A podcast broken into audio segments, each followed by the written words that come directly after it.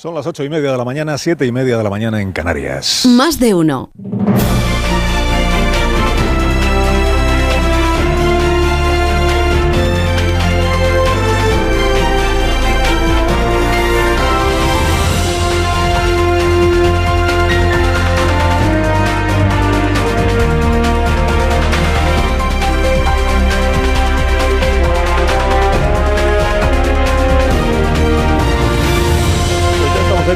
Dentro del Congreso de los Diputados. En el patio central empiezan a llegar ya sus señorías, los diputados. Hay noticias a esta hora de la mañana. La ha facilitado Cataluña Radio. Dice que Junts per Catalunya va a apoyar la eh, presidencia del Partido Socialista para las, para las Cortes, para el Congreso de los Diputados. En el Senado ya sabemos que el presidente será Royan del Partido Popular. Junts per Catalunya, dice Cataluña eh, Radio, en su ejecutiva de esta mañana, fíjese que empezó a las 8, o sea que ha durado poco, en su ejecutiva ha decidido que va a facilitar la presidencia para Francina Armengol, es decir, la, en la votación de esta mañana se entiende que Junts per Catalunya va a hacer posible que el Partido Socialista tenga la presidencia y ya veremos luego cómo queda compuesta la mesa del Congreso. El señor Puigdemont ha participado en esta, en esta reunión, se entiende, aunque él no tenga cargo formal alguno en Junts per Catalunya. Vamos a ver si en los próximos minutos se confirma esta información, que damos por hecho que si Cataluña Radio la adelanta, pues es porque tiene buenas fuentes y sobre todo vamos a ver si en los próximos minutos se eh, explica por alguna de las dos partes, tanto el Partido Socialista como Junts per Catalunya, cómo ha sido la negociación cuándo ha terminado esa negociación y en qué términos ha concluido la negociación en cuestión. ¿En cuál es el acuerdo que se ha alcanzado? O si usted prefiere que lo digamos de otra manera, ¿cuál es el precio que va a pagar el Partido Socialista para hacerse esta mañana con la presidencia del Congreso? Como ha habido una negociación hasta hoy opaca, hasta hoy eh, secreta, si usted quiere, pues esta mañana llega el momento de ponerle luz, ¿no? luz y taquígrafos, que es una expresión muy de esta casa en la que estamos, en el Congreso de los Diputados, luz y taquígrafos para contarnos en qué consiste exactamente el acuerdo, dado que hasta el mismo día de ayer el señor Puigdemont en cuyo entorno decían que se fiaban poco de la palabra de Pedro Sánchez, exigía hechos comprobables para apoyar hoy la investidura, por llamarla así, de Francina Armengol y ya veremos si la del propio presidente en funciones el próximo mes de septiembre o cuando tenga bien la presidencia de las Cortes convocarla. Bueno, estamos en el Congreso de los Diputados, les he contado, vamos a estar aquí toda la mañana, les vamos a ir contando cómo discurre esta sesión, que es la primera de la decimoquinta legislatura de las Cortes Españolas. Vamos a estar aquí y vamos a estar también en el Palacio del Senado, también a las 10 de la mañana comenzará allí la sesión correspondiente. Y no se me olvide, por cierto, un saludo muy cariñoso esta mañana para la infanta, para la princesa, la princesa Leonor, princesa de Asturias, que hoy se estrena. Ella también tiene día de estreno, ¿eh? como los diputados del Congreso, como los senadores. Hoy se estrena como estudiante de la carrera militar en la Academia de Zaragoza. Tal como hizo su padre hace 40 eh, años, perdón, Majestad, por recordar lo mayores que vamos siendo, pero casi, casi 40 años. Primero la Academia de Zaragoza, después la Academia de Marín, después la Academia de San Javier. Igual hubiera preferido la princesa acompañar a su madre y a su hermana al Mundial Femenino de Fútbol, pero la obligación es la, es la obligación. Fíjese, se da la circunstancia de que en el día en el que Leonor inicia su carrera militar, el Congreso de los Diputados inicia la decimoquinta legislatura. Se da esa circunstancia de algún modo paradójica, porque es aquí, en esta casa, donde la princesa heredera del trono tiene que prometer la Constitución cuando cumpla 18 años y los cumple a finales del mes de octubre. Y una de las dudas que todavía permanece en el ambiente, igual esta mañana ya se va despejando también esa duda, una de las dudas que permanece en el ambiente es cuánto tiempo van a durar las actuales cortes, las que hoy empiezan a funcionar. O dicho de otra manera, si para el mes de octubre, cuando Leonor cumpla 18 años, estará en condiciones el Congreso de los Diputados de celebrar la sesión en la que ella prometa la Constitución. Igual hay que hablar mucho de la Constitución esta mañana, dependiendo de que sea lo que ha pactado el presidente en funciones Sánchez con el presidente Puigdemont. Estamos en tiempos de en tiempos de tradición, es un día de liturgia aquí en el Congreso de los Diputados, también en el Senado, y estamos en tiempos de innovación. Ya les venimos contando estos últimos días que la gran innovación política de los últimos tiempos en España es que lo que suceda tanto hoy aquí como en una posible sesión de investidura esté teledirigido o dependa de la voluntad de un individuo que está procesado por corrupción en nuestro país y que no ha podido ser juzgado porque no se ha presentado ante el, ante el juez correspondiente. Pero, pero así, así son las cosas. La mano que mece la cuna está en Bélgica, está en Bélgica, en manos de un procesado por corrupción al que además, si alguien ha dado apoyo en la Unión Europea han sido los partidos de la extrema derecha, y si algún gobierno ha mimado como ningún otro a Carlos Puigdemont es el gobierno de Rusia, es el gobierno de Vladimir Putin. Digo, pero así se escribe la historia. Si se confirma, que seguramente se va a confirmar, que Junts per Cataluña eh, apoya la candidatura de Francina Armengol, pues se convertirá la expresidenta de Baleares, caída en las últimas elecciones autonómicas, en la nueva responsable del gobierno de esta Cámara. Francina Armengol va a debutar como diputada esta mañana, diputada en Cortes, y se va a convertir en presidenta del Congreso de los Diputados. Esto es eh, llegar y besar el santo, se dice, ¿no? Así a la primera, presidenta del Congreso, sustituyendo, relevando a Merichel Batet. Bueno, les iremos contando esta mañana, pero la mayoría de los diputados que hoy se estrenan en esta Cámara, pues no estaban aquí en el año 2019, cuando se produjo por última vez una sesión como esta de hoy. Ha cambiado mucho el, Parlamento, ha cambiado el peso de algunos grupos, singularmente el del, el del Grupo Popular. Hay grupos que ya no están, como Ciudadanos, hay grupos que han menguado, como el de Vox, hay grupos que han cambiado de nombre y de composición, como el de Sumar hay figuras políticas muy destacadas de hace cuatro años que ya no están. No está Pablo Iglesias. Eh, bueno, va a estar Irene Montero esta mañana, porque la ministra de Igualdad ha anunciado su visita al Congreso de los Diputados. Va a estar como ministra y tiene la, la legitimidad naturalmente para venir de invitada a esta casa, aunque no va a estar como diputada porque ya no lo es. Desde hace cuatro años, las figuras más relevantes de Podemos eran Pablo Iglesias e Irene Montero junto con Echenique y Yone Belarra.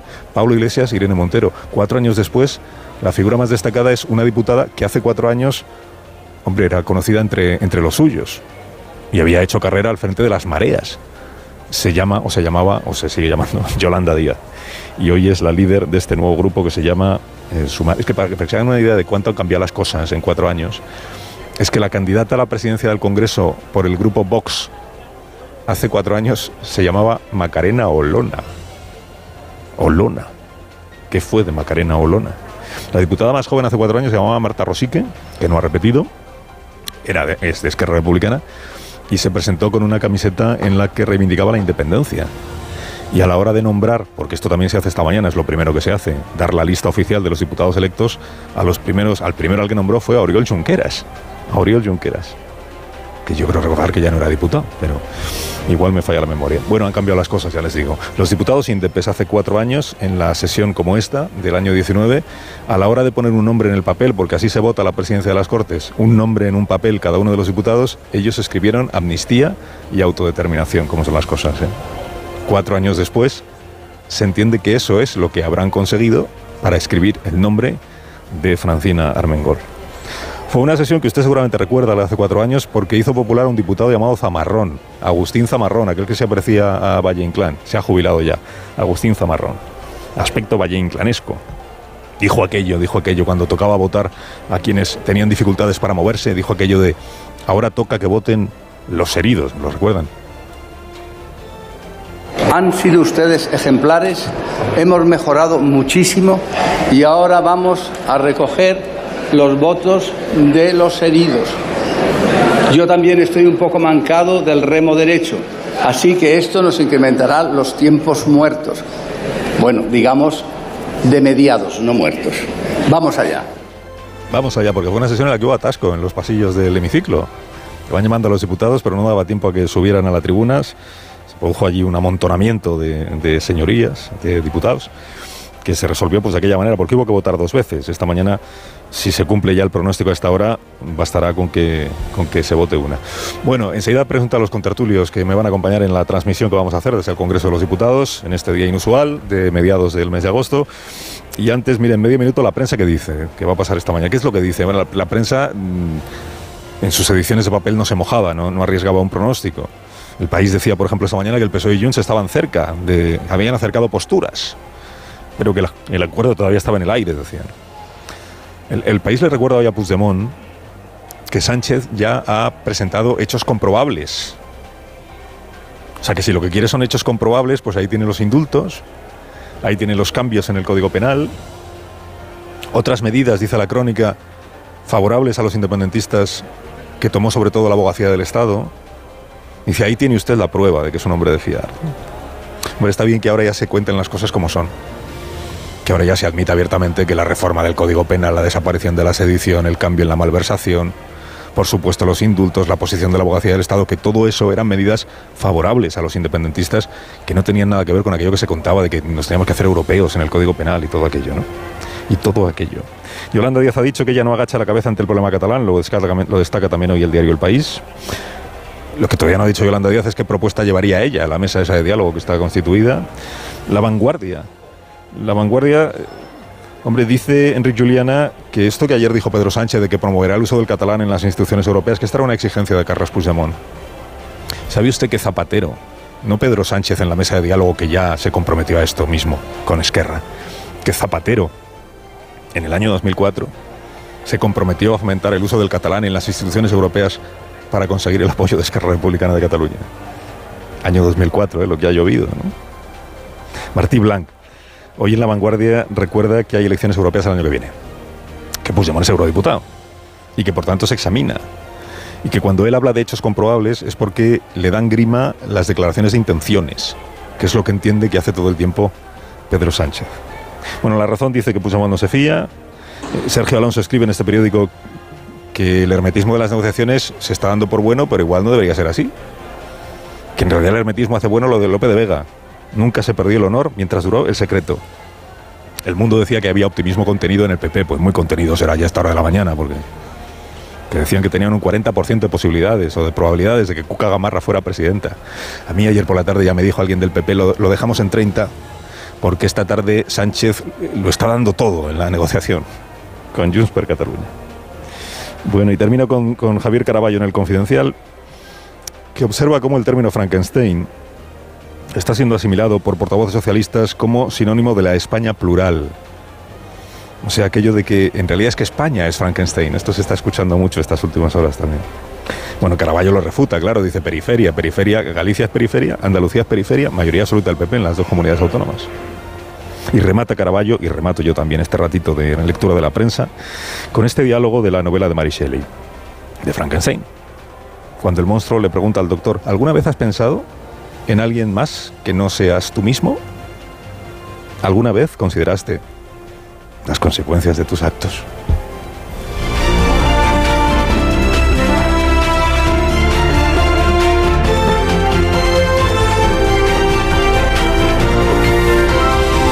Con Carlos Alsina en Onda Cero, somos más de uno.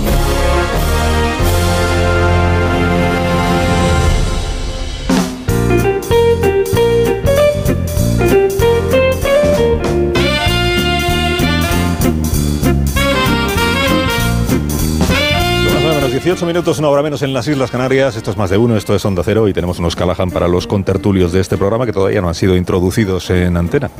Ya está disponible la nueva colección de Callahan en callahan.es. Descubre las nuevas tendencias para el próximo otoño-invierno.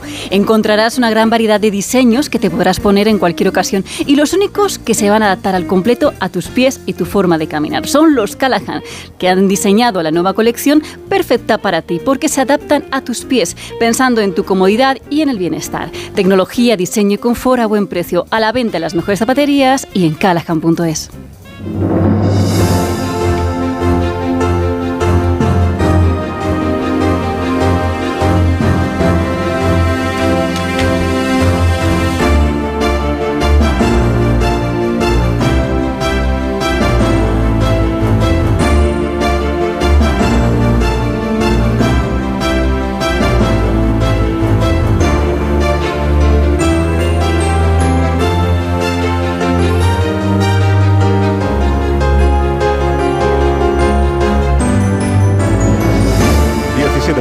emitiendo en directo más de uno esta mañana Onda Cero desde el Congreso de los Diputados, en concreto desde el patio del Congreso de los Diputados, donde se agradece que hasta ahora todavía no dé el sol. O sea que tengamos eh, la posibilidad de disfrutar de unas horitas de, de sombra que no a la sombra. Me acompañan en el análisis esta mañana los contertulios de este programa, a los que ahora sí ya introduzco, ya presento. Son Ignacio Varela. Buenos días, Ignacio. Buenos días, Carlos. ¿Cómo estás? Bien, más, más descansado que hace un mes. Bueno, yo he inter- he interrumpido un día mis vacaciones. Eh, en realidad es porque José Ramón Arias, corresponsal parlamentario de esta cadena, me ha prometido que iba a, a traer churros al Congreso de los Diputados. Y he de decir que es un compromiso incumplido a esta hora de la mañana. O sea que todavía no. Aquí aún no hemos desayunado. Igual Pilar Gómez sí ha desayunado. Buenos días, Pilar, ¿cómo estás? Buenos días, pues no he desayunado, pero estoy convencida de que eh, te van a llevar los churros, pero tienes que darle tiempo, como a Puigdemont, tiempo. Ah, pero los churros son de primera hora de la mañana, no se, no se comen churros a las once y media. Ya, pero, pero las cosas importantes hay que negociarlas mucho y seguro que te acaban llegando los churros. Llegado David Jiménez. Torres, buenos días, David, ¿cómo estamos? ¿Qué tal? Muy buenos días. Buenos días. Me alegra escucharte en esta, en esta tertulia. Igualmente. Y a Sergi Sol, que también me alegra. ¿Cómo estás, Sergi? Buenos días. Pues bien, eh, muy bien, eh, maravillosamente bien. ¿Cómo no voy a estar bien aquí un di- 17 de agosto cuando podría estar aburriendo en recostado en un sofá leyendo un libro o durmiendo a pierna suelta? Maravillosamente bien, por supuesto, Carlos, gracias. Y compartiendo además este, este día que es importante.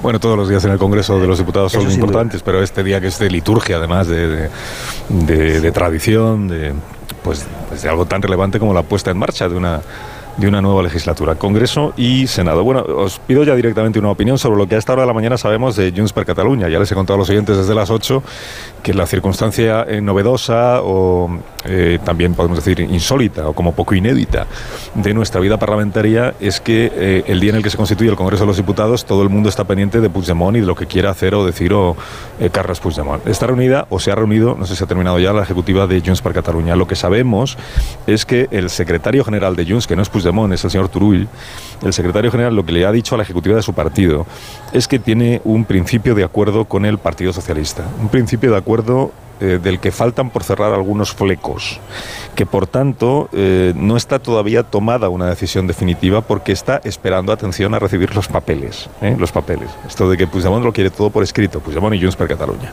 Los papeles con los compromisos que ha establecido verbalmente hasta ahora el Partido Socialista. Dice el periódico de Cataluña que estos compromisos tienen que ver con el uso del catalán en el Congreso de los Diputados, con la reactivación de la Comisión de Investigación sobre las llamadas cloacas del Estado y con una investigación sobre los atentados del 17 de agosto en Barcelona y Cambrils. Sobre aquellos atentados en el entorno de Junts per Catalunya y de otros movimientos independentistas eh, ha crecido un creció en su día un eh, movimiento, una teoría conspiratoria eh, que señalaba al Centro Nacional de Inteligencia y al Estado, por tanto español, como responsable por acción o por omisión de lo que había sucedido. En el mes de agosto, insisto, del año 2017, eh, con los atentados de carácter yihadista que se produjeron en Barcelona y en Cambrils. Bueno, esto es lo que sabemos hasta hora de la mañana, esto es lo que dice la información que están difundiendo el periódico de Cataluña, Cataluña Radio, que el señor Turul ha planteado este asunto en estos términos y que Junts per Catalunya se inclina por facilitar la elección de Francina Armengol, decir, que el PSOE presida el Congreso de los Diputados, una vez que tenga los papeles en los que el PSOE se compromete a sacar adelante todas estas, o a impulsar como poco todas estas iniciativas. ¿Quién quiere empezar el análisis de lo que sabemos a esta hora de la mañana? Ninguno. Bueno, eso es que venís con pocas ganas de, de hablar esta mañana. Venga, Ignacio, Eh, David, Pilar, Sergi. Un paso Sergi, al frente. Sergi es el que más sabe de este tema. Sergi. Bueno, no, no, no, no, yo es como, como, como el resto seguro tal vez a, a alguna cosilla si es, si es de más de casualidad. A- Ayer, ayer mm, vi como Jaume Giró, que es el mm, al que atribuyen por ser el, el líder del sector pragmático, que aunque sea el líder del sector pragmático es un sector que cuenta poco porque aquí lo único que cuenta es es Puigdemont. Colgaba una fotografía en, en Instagram donde se veía, pues había salido, parece ser con su barca a pescar y se veía, pues, pues lo que parecen, pues no, no sé qué tipo de peces eran, pero colgaba, ¿no? Y era como una, un recordatorio de aquello de, de- pez alcoba, ¿no? De el cesto en el, en, en el pescado, ¿no? Ah, pues parece ser, parecería, por lo que se está publicando, estamos un poco en eso, ¿no? Porque lo de que parecía irrenunciable que era el derecho de autodeterminación y el tema de la amnistía, por lo menos lo- por lo que se está pu- publicando en estos momentos, no aparece ni una cosa ni la otra. Lo que aparece son ni tan siquiera las tres mm, proposiciones de Esquerra Republicana, las tres condiciones, que eran el tema de- de- de- del catalán, es así parece que, que- que aparece en algún, eh, en algún momento, luego veremos exactamente cómo se concreta eso. El tema de, Pegasus, ahí ampliado, seguramente si es una demanda de, de, de Puigdemont en el tema de los atentados del 17 de agosto, precisamente hoy se cumplen como bien sabéis, eh, seis años. Y luego estaba el tema de que no se bloqueara la tramitación de una ley de amnistía. Y ese tema, por lo menos, mm, hasta por lo que yo veo publicado, pues no aparece en ningún, vamos, en ningún lugar. Igual luego nos, nos cuentan que sí, ¿no? Ah, por tanto, a mí el acuerdo me parece que queda muy, muy lejos de lo que se estaba diciendo, o, por lo menos de lo que decía Puigdemont y su entorno hasta hace, vamos, escasamente 48 horas. Yo creo que, hay que esperar pues precisamente ese cuarto. Ah, perdón. Yo creo que, que hay que esperar ese cuarto punto em, que tú hablabas de lo de no bloquear la ley de amnistía. Y mm, lo, primero que, quería yo destacar es que em, estamos eh, el primer día de la constitución de las Cortes pendientes de, de Puigdemont y estamos aquí porque eh, los partidos que han sido más votados son em, eh, incompatibles y a mí me parece eh, muy grave. Es verdad el, artículo que, comparto y suscribo de que España no es Frankenstein, eh, que, ha citado Alsina de Carballo. creo que es importante destacarlo. si la constitución de las Cortes está siendo lo que está siendo en este momento, que estamos todos aquí pendientes de que Puigdemont falta decir si el cuarto punto, si no el cuarto punto, me, ponía ahora un, un diputado un mes mareando y en cinco minutos eh, nos dicen que esto ya está, está hecho. Y, quiero poner sobre la mesa este asunto de cuánto nos vamos a acostumbrar o cuánto vamos a dar por bueno con esto de la democracia parlamentaria, que, hay que respetarla, pero eh, también en algo debe estar fallando cuando los dos grandes partidos, insisto, que tienen la mayoría de los votos de los españoles, que juntos tienen una eh, holgada mayoría, se han dejado arrastrar, eh, en este caso eh, el Partido Popular eh, hay que ponerle lo de la lista más votada. Creo que fue una propuesta que intentó, pero que tampoco demostró que fuera a llevar en comunidades autónomas, como hemos visto Extremadura. Y el Partido Socialista con Sánchez ya ha evidenciado que es imposible. Sé que esto que digo suena a viejuno, seguramente, pero creo que es importante que quede constancia que estamos pendientes de un señor que es prófugo de la justicia y que si este acuerdo de la mesa eh, acaba materializándose, si este es el camino que tiene que llevar Sánchez para la investidura, vamos a tener una legislatura que sí que va a afectar a la España plural, que es la España en la que vivimos todos, los gallegos, los madrileños, los, todos los ciudadanos, y que vamos a estar pendientes de esto, lo que hemos visto ahora, ¿eh? un señor que a las 8 de la mañana dice, pues yo creo que sí que voy a apoyar esto. Eh, sinceramente desconfío si, como bien decía Sergi, si estos son todos los puntos pues no sé por qué hemos llegado hasta aquí, hemos tardado tanto, porque bueno, pues ah, en principio yo aquí no veo eh, nada que, no se pudiera haber negociado hace un mes. Yo por seguir con lo que dice Pilar, a, mí me parece el hecho de que la gobernabilidad de España dependa de alguien como Puigdemont me parece la mayor autohumillación de la democracia española que yo puedo recordar al menos en, en varias décadas. Es decir, eh, recordemos que hablamos de alguien que lideró el mayor asalto al orden constitucional en 40 años, eh, que después se fugó, que sigue fugado de la justicia y que, por supuesto, ha aprovechado cualquier oportunidad que ha tenido en cualquier foro internacional que le ha puesto un micrófono delante para eh, cuestionar toda la legitimidad de la estructura del de, el Estado español o la democracia española. Este personaje yo creo que no debería tener un cordón sanitario, debería tener una empalizada sanitaria, al menos hasta que no eh, lamente eh, o, pida perdón o se entregue a la, a la justicia eh, para rendir cuentas por los hechos muy graves que protagonizó. Eh, y en vez de esto le hemos convertido en la persona más importante de eh, la legislatura que quizás está empezando a andar, eh, digo legislatura larga en caso de que se pueda producir una investidura de un, de un presidente, pues Puigdemont se convierte en el personaje más importante de esta, de esta legislatura. Y efectivamente, esto también no, no, estamos condenados a esto, sino que esto es el resultado de la incapacidad de los dos partidos que aglutinan con enorme diferencia la mayoría de los apoyos de los, de los españoles de eh, colaborar. También es verdad que creo que las culpas no están repartidas igualmente. Es decir, yo creo que, aunque solo fuera por responsabilidad institucional, un presidente del gobierno eh, en un país de una cultura democrática asentada, eh, debería haber salido la noche electoral y decir a sus simpatizantes en Ferraz, oigan, a mí el PP no me gusta nada, a ustedes tampoco, Pero ustedes comprenderán que yo no puedo hacer que la gobernabilidad de España dependa de un prófugo de la justicia. Así que vamos a ver si encontramos algún tipo de acuerdo de gobernabilidad con el eh, Partido Popular. Esto no ha ocurrido y, eh, bueno, estamos ante el escenario que, de nuevo, a mí me parece francamente triste para la, digamos, las estructuras de la democracia española y la propia cultura democrática en España. Yo creo que la sesión de hoy va a demostrar, va a empezar a demostrar hasta qué punto el Parlamento que ha salido de las elecciones del 23 de julio es un Parlamento frágil, que será incapaz de cumplir adecuadamente las funciones, que las obligaciones que eh, la Constitución impone al Parlamento, que será el aperitivo de una legislatura corta o larga, pero en todo caso en el borde de la navaja, en el que cada votación, y recuerdo que se pueden celebrar miles de votaciones en un año en el Congreso de los Diputados será una aventura eh, como la de hoy.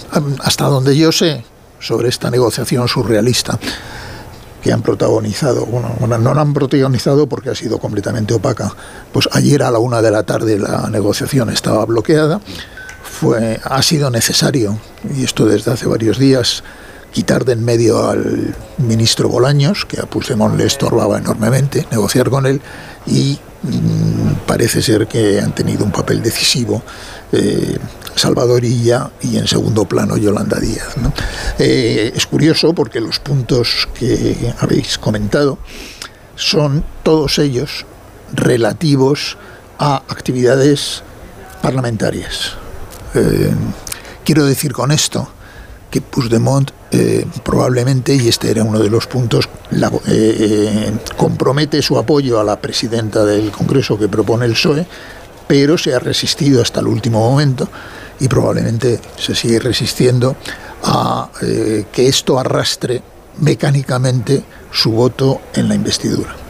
Porque su voto en la investidura probablemente tiene más que ver, y por eso lo, Sergi lo echaba de menos, porque Sergi además nos iluminó, nos dio mucha luz con una entrevista que le dio hace unos días al español y que leí muy atentamente, que es la admisión o no a trámite de una eh, ley de amnistía, que eh, incluso podría presentarse como proposición de ley por varios grupos nacionalistas, no como proyecto del gobierno, eh, y admitirse a trámite antes de la investidura. Esta sería la prenda, eh, el hecho comprobable, el hecho indiscutible que Puigdemont consideraría como garantía para la investidura. Que la, que la mesa que hoy van a elegir eh, diera trámite a una ley de amnistía, incluso antes de que Pedro Sánchez o, o o el que sea se presente a la investidura.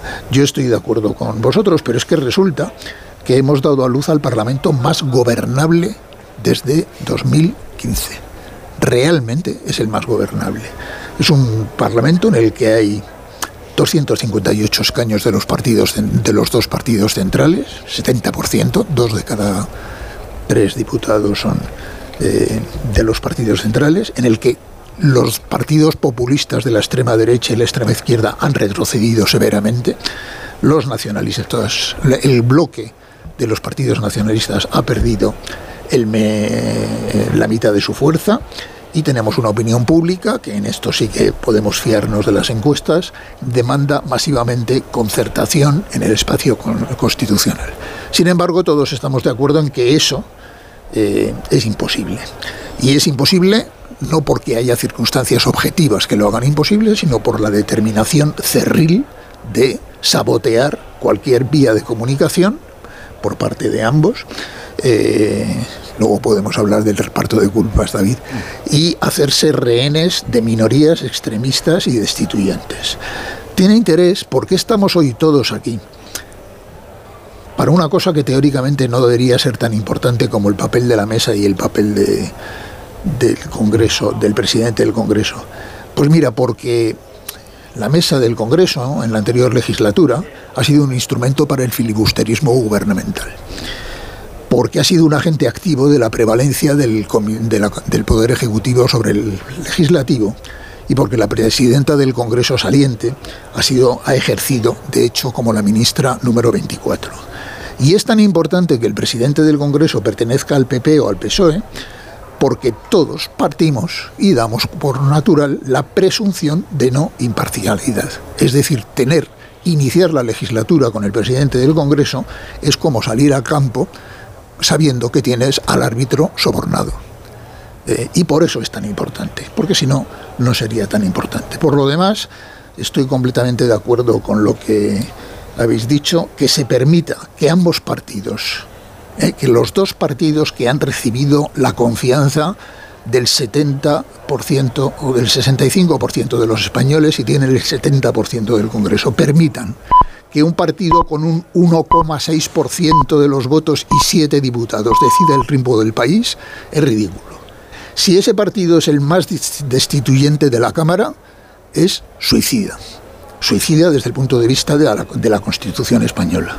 Si está dirigido por un prófugo de la justicia, que si mañana se presentara en España este mismo gobierno que le está mendigando los votos, estaría obligado a eh, detenerlo inmediatamente y ponerlo ante la justicia, es surrealista. Y que pivote sobre su voto, como decía Carlos esta mañana al principio, una mayoría que se autodenomina progresista, es directamente risible.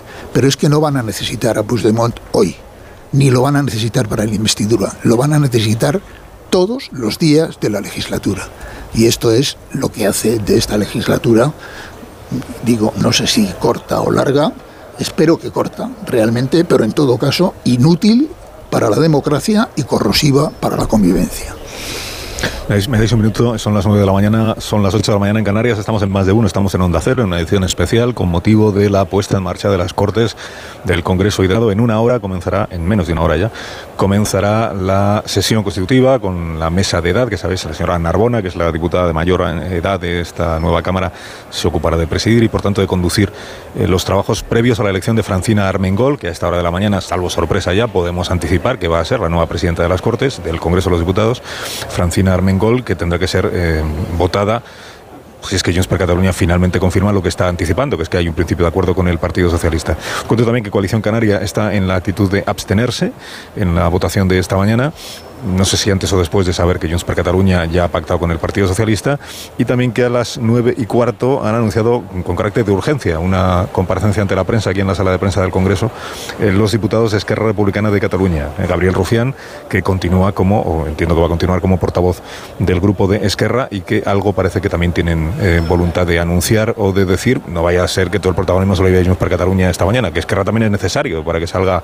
adelante la elección de la mesa del Congreso en los términos en los que el PSOE quiere la posible investidura de Pedro Sánchez en los términos en los que el presidente en funciones desea. Esquerra Republicana de Cataluña, que ha sido socio, perdón, presidente por llamarlo así, ahora igual ya no le molesta tanto como durante la campaña electoral, socio preferente o estable o habitual del grupo parlamentario socialista. Digo que hacemos una pausa de un minutito y enseguida contamos, seguimos contando lo que sucede en el Congreso y dejó dejó abierto ahí un debate que me parece interesante, Ignacio Varela, que es eh, cómo repartimos las responsabilidades entre los dos grupos principales de esta Cámara a la hora de haber dejado en manos de siete diputados, siete de 350, dirigidos desde Bélgica por Carles Puigdemont, la decisión que se toma hoy y las decisiones que a partir de hoy se van a ir tomando día tras día en el hemiciclo del Congreso de los Diputados. Un momento y ahora volvemos y continuamos.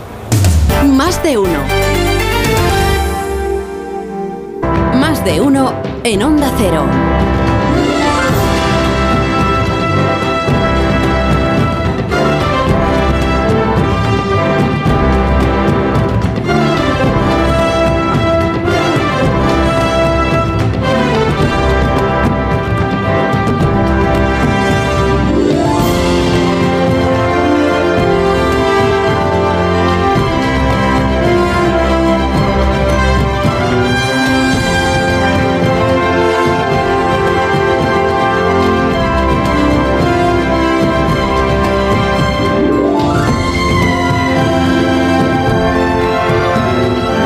De agosto, año 2023, en 54 minutos. Si hay puntualidad, si es puntual la mesa de edad, si son puntuales los diputados, que van a tener que ir ocupando de aquí a las 10 de la mañana pues sus puestos en el eh, Congreso, en el hemiciclo del Congreso de los Diputados, los puestos provisionales. Bueno, ya sabe usted que la tradición dice que el grupo parlamentario socialista se sienta a la izquierda según se mira desde la presidencia y el grupo parlamentario popular se sienta a la derecha y luego los demás pues van viendo a ver dónde donde se colocan. Digo provisionalmente porque luego todo esto es susceptible de ser modificado, pero hay diputados que van a mejorar notablemente en esta legislatura su ubicación en el hemiciclo. Es el caso de Íñigo Errejón, al que he visto pasar hace un momento camino ya del Congreso, del interior del Congreso de los Diputados. Íñigo Errejón, acuérdese que eh, la última, bueno, cuando acabó, como acabó con Podemos, eh, luego se presentó con eh, Más País, con Valdoví y con Inés Sabanés hace cuatro años y ocupaba una de las últimas filas de la, andanada prácticamente del hemiciclo del Congreso. Bueno, en esta ocasión ya va con el grupo de Sumar y por tanto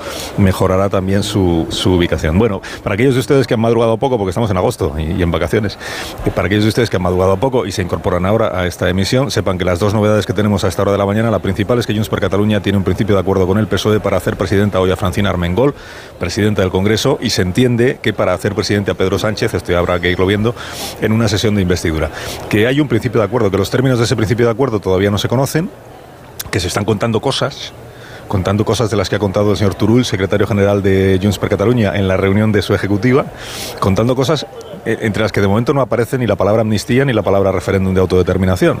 Si aparece el uso del catalán en el Congreso, si aparece la apertura de una investigación. Se entiende que estos son los compromisos que ha adquirido el PSOE con Junts per Cataluña. La apertura de una investigación sobre los atentados de eh, hace seis años en Barcelona y Cambrils, 17 de agosto del año 2017. Sobre esos atentados ya hubo en su día una investigación judicial, ya hubo todas las investigaciones que oficialmente tenía que haber habido, pero Junts siempre reclamó en el entorno de Junts que se indagara más eh, sobre un aspecto, que es la participación eh, presunta, presunta y tan presunta, del Centro Nacional de Inteligencia en eh, la relación que tenía con el imán aquel que estaba vinculado con los atentados. Bueno, esto es lo que de momento se va contando sobre la novedad de la mañana, que es el acuerdo del PSOE con Junts per Cataluña. Y la otra novedad, si usted quiere ya menor, porque no afectaría visto lo de Junts al desenlace, es que Coalición Canaria está por la abstención. Con los números que ahora mismo tenemos sobre la mesa y si Junts apoya la candidatura de Francina Armengol, la señora Armengol, expresidenta de Baleares, será la nueva presidenta del Congreso de los Diputados. Y tenemos pendiente ahora con mis contertulios, lo reabriré, un debate sobre quién tiene más responsabilidad en este nuevo hemiciclo que hoy se constituye, quién tiene más responsabilidad en el hecho de que un grupo minoritario, un grupo eh, no solo independentista, sino que está liderado por alguien eh, procesado por corrupción, eh, prófugo de la justicia, y cuyo partido, Junts per Cataluña, tiene como presidenta a una señora, la señora Borras, condenada por corrupción e inhabilitada para cargo público, tenga la llave de todo lo que suceda en el Congreso de los Diputados en la legislatura que estamos iniciando. Antes de eso, y a esta hora de la mañana, me acerco al Senado porque también en, 55 en 50 minutos comenzará la sesión de apertura de, o de comienzo del trabajo parlamentario de los senadores. Un Senado, una Cámara Alta en la que tiene mayoría absoluta, a diferencia del Congreso, mayoría absoluta el Partido Popular. Miguel Ondarreta, que se incorpora hoy, por cierto, a, a, este equipo y a este programa, se encuentra en el Senado ya dispuesto a contarnos todo lo que vaya sucediendo allí a lo largo de la mañana. Ondarreta, buenos días. ¿Qué tal, Carlos? Buenos días y no te voy a engañar que aquí la palabra incertidumbre, eh, pues digamos que no casa mucho ¿no? con lo que va a pasar a partir de las 10 de la mañana, donde hoy estamos viendo prácticamente a todos pendientes no de lo que va a pasar aquí, sino de lo que va a pasar allí, donde estáis vosotros, el Congreso de los, de los Diputados. Tampoco han sido muy madrugadores sus señorías, aunque te comento, por hacerte una foto, eh, de que los primeros que hemos visto senadores, que de hecho se estrenan a partir de hoy, han sido dos expresidentes eh, socialistas, además, Guillermo Fernández Vara, que ya sabemos que va a ocupar esa vicepresidenta segunda en la, en la mesa del, Senado, y el valenciano Chimo Puig, tanto despistados, acompañados, mirando a un lugar y a otro, aunque conocen la institución, pero han sido de las primeras caras eh, que hemos visto esta mañana. Lo decías, no a haber sorpresa a partir de las 10 de la mañana, sesión en la que aquí en el Senado el Partido Popular tiene mayoría absoluta. Ayer Feijó eh, desveló quién va a ocupar la presidencia de la Cámara. Pedro Royán es presidente breve, lo decías también, cuatro meses de la Comunidad de Madrid, además de muchas cosas, exalcalde, es consejero, es vicesecretario también, eh, y con él van a estar en la mesa el que hasta ahora era el portavoz del Partido Popular aquí en la Cámara, Javier Maroto, también la senadora valenciana Eva Ortiz y Marimar Blanco. Nos falta saber quiénes van a ser los otros dos miembros de la mesa del Partido Socialista y a partir de ahí, hoy lo que están comentando aquí sus señorías es que, bueno, pues que lo que va a poder hacer el Partido Popular más allá es mucho ruido, decían el Partido Socialista, mucho no van a poder obstaculizar, un poco poco alargar los plazos de las enmiendas, aunque la Constitución lo tasa, como muchos son dos meses, y hacer mucho ruido, porque más allá de eso y echar abajo el techo de gasto de los presupuestos, que eso sí ya lo conoce Pedro Sánchez, porque se lo hicieron cuando ganó mm. esa moción de censura, mucho más no van a poder eh, aspirar. Pero lo que más se repite hoy es preocupación por lo que está pasando en el Congreso de los Diputados, por ese principio de acuerdo. Y ya te digo que hay palabras que dicen, ojo al circo que viene, al desastre, no sabemos lo que han pactado. Preocupación de aquellos que pierden la primera batalla de la legislatura, que es la constitución de la mesa del Congreso. Esta es la paradoja Ondarreta que nos estás contando, que consiste en que el Senado, cuyos eh, parlamentarios, los senadores, siempre han echado de menos un mayor protagonismo, que se les tenga más en cuenta, que se les dé mayor relevancia, en el día en el que ellos mismos se constituyen para la nueva legislatura, en realidad están pendientes todos de lo que ocurre en el Congreso de los Diputados, porque es donde saben que al final se está ventilando lo que va a ocurrir en estos eh, próximos años. Bueno, ¿han madrugado los, los senadores o todavía son son poquitos los que han aparecido por ahí, por el Palacio del Senado. No, no, van, van cayendo cuentagotas, pero ahora mismo eh, está reunido el, Grupo Parlamentario Popular, que como sabéis es el, el, más numeroso, mayoría absoluta, y están ahora reunidos bajo la tutela de, Javier Arenas y están ahora mismo pues eh, aplaudiendo porque van a hacer, bueno, por las presentaciones habituales, algunos se estrenan, otros no, eh, bueno, esa puerta cerrada, pero están todos los, los, senadores del Partido Popular reunidos. También, como le decía, los expresidentes del Partido Socialista, que también se estrenan este, esta legislatura, han sido de los primeros en llegar, muchos preguntando, no han sido los expresidentes socialistas, pero algunos dónde está la cafetería y sobre todo lo que decías, eh, muy pendientes de lo que va a pasar esta mañana en el Congreso de los Diputados por, por lo que puede pasar. Si estamos ante una legislatura muy, muy complicada, y ya te digo, palabras desde el PP hablando del circo y el desastre que puede estar a la vuelta de la esquina. Bueno, seguiremos pendientes de lo que ocurre en el Senado, a pesar de que en el Senado pues la incertidumbre es, bueno, en el Congreso también te digo que hasta ahora ya la incertidumbre es bastante más menor de lo que podía ser a las 8 de la mañana, porque esta es la novedad política de la mañana y se la recuerdo a los oyentes y les cuento algunos detalles que está ofreciendo en su crónica el periódico de Cataluña sobre cómo ha sido esta media hora corta de reunión de la ejecutiva de Junts per Cataluña en la que el único que ha hablado ha sido el secretario general eh, Jordi Turull. Es el único que ha hablado y los demás se han limitado a decir lo que usted diga, señor Turull, porque la información del periódico dice que en realidad lo que han hecho los demás integrantes de la ejecutiva después de que el señor Turull reconociera que esta negociación la lidera Carles Puigdemont, naturalmente, cosa que nadie dudaba, lo que han hecho es eh, darle carta blanca para que el equipo negociador siga adelante, sabiendo que se ha alcanzado un principio de acuerdo y para que terminen, en estos minutos que quedan hasta que se empiece a votar, terminen de cerrar esos flecos que al parecer todavía quedan. El señor Turul lo que les ha contado a los integrantes de la Ejecutiva de Junts per Cataluña es que si hoy no había acuerdo para la constitución de la mesa del Congreso, es decir, si hoy Junts per Cataluña no apoyaba la candidatura de Francina Armengol, entonces ya no había negociación posible sobre la investidura. Es decir, que esto, y aprovecho también para eh, preguntar a mis contertulios, esto que hemos venido contando estos últimos días, o estas últimas semanas, de que una cosa era lo de hoy y otra cosa era la investidura. Es decir, que hoy eh, Junts per Cataluña podía incluso no apoyar al Partido Socialista sin que eso significara que no iba a apoyar la investidura de Pedro Sánchez, que hoy podía enviar una especie de mensaje a Pedro Sánchez para que eh, se atuviera las consecuencias, eh, resulta que no era así que estaba estrechamente vinculada, tan vinculada que estaba supeditada una posible investidura de Pedro Sánchez al acuerdo previo para la constitución de la mesa del Congreso. Eh, no sé si el, si el estos términos de la negociación los ha puesto el Partido Socialista o los ha puesto Junts per Cataluña, pero Turull lo que les ha dicho es que si hoy no apoyaban a Francina Armengol, ya no había negociación posible sobre la investidura. ¿Qué más les ha contado? Que se abre una ventana de oportunidad para Junts per Cataluña, porque uno de los compromisos, no lo hemos mencionado todavía, pero porque ya estaba dado por hecho, uno de los compromisos del PSOE es que va a facilitar que Esquerra y Junts per Cataluña tengan grupo parlamentario propio, aunque solo tengan cada uno siete diputados. Y eso, aparte de un mayor protagonismo en los debates parlamentarios, tiempo propio para sus portavoces, eso tiene una repercusión económica, ¿eh? que tampoco el señor Turul ha querido ocultarlo o evitarla. Tiene una repercusión económica muy favorable para los intereses de Junts per Cataluña. Por lo demás, les ha contado lo que ya les dije a las ocho y media de la mañana, que el compromiso del Partido Socialista, y están esperando a que aparezca plasmado en un papel, es la reapertura de una investigación sobre los atentados de hace seis años en Barcelona y Cambrils, la utilización del catalán en el Congreso de los Diputados, que eso pues tendrá que ocuparse el propio Congreso de modificar su reglamento y eh, no aparece nada, o al menos no se ha dicho nada en esa reunión de esta mañana sobre la amnistía y la autodeterminación.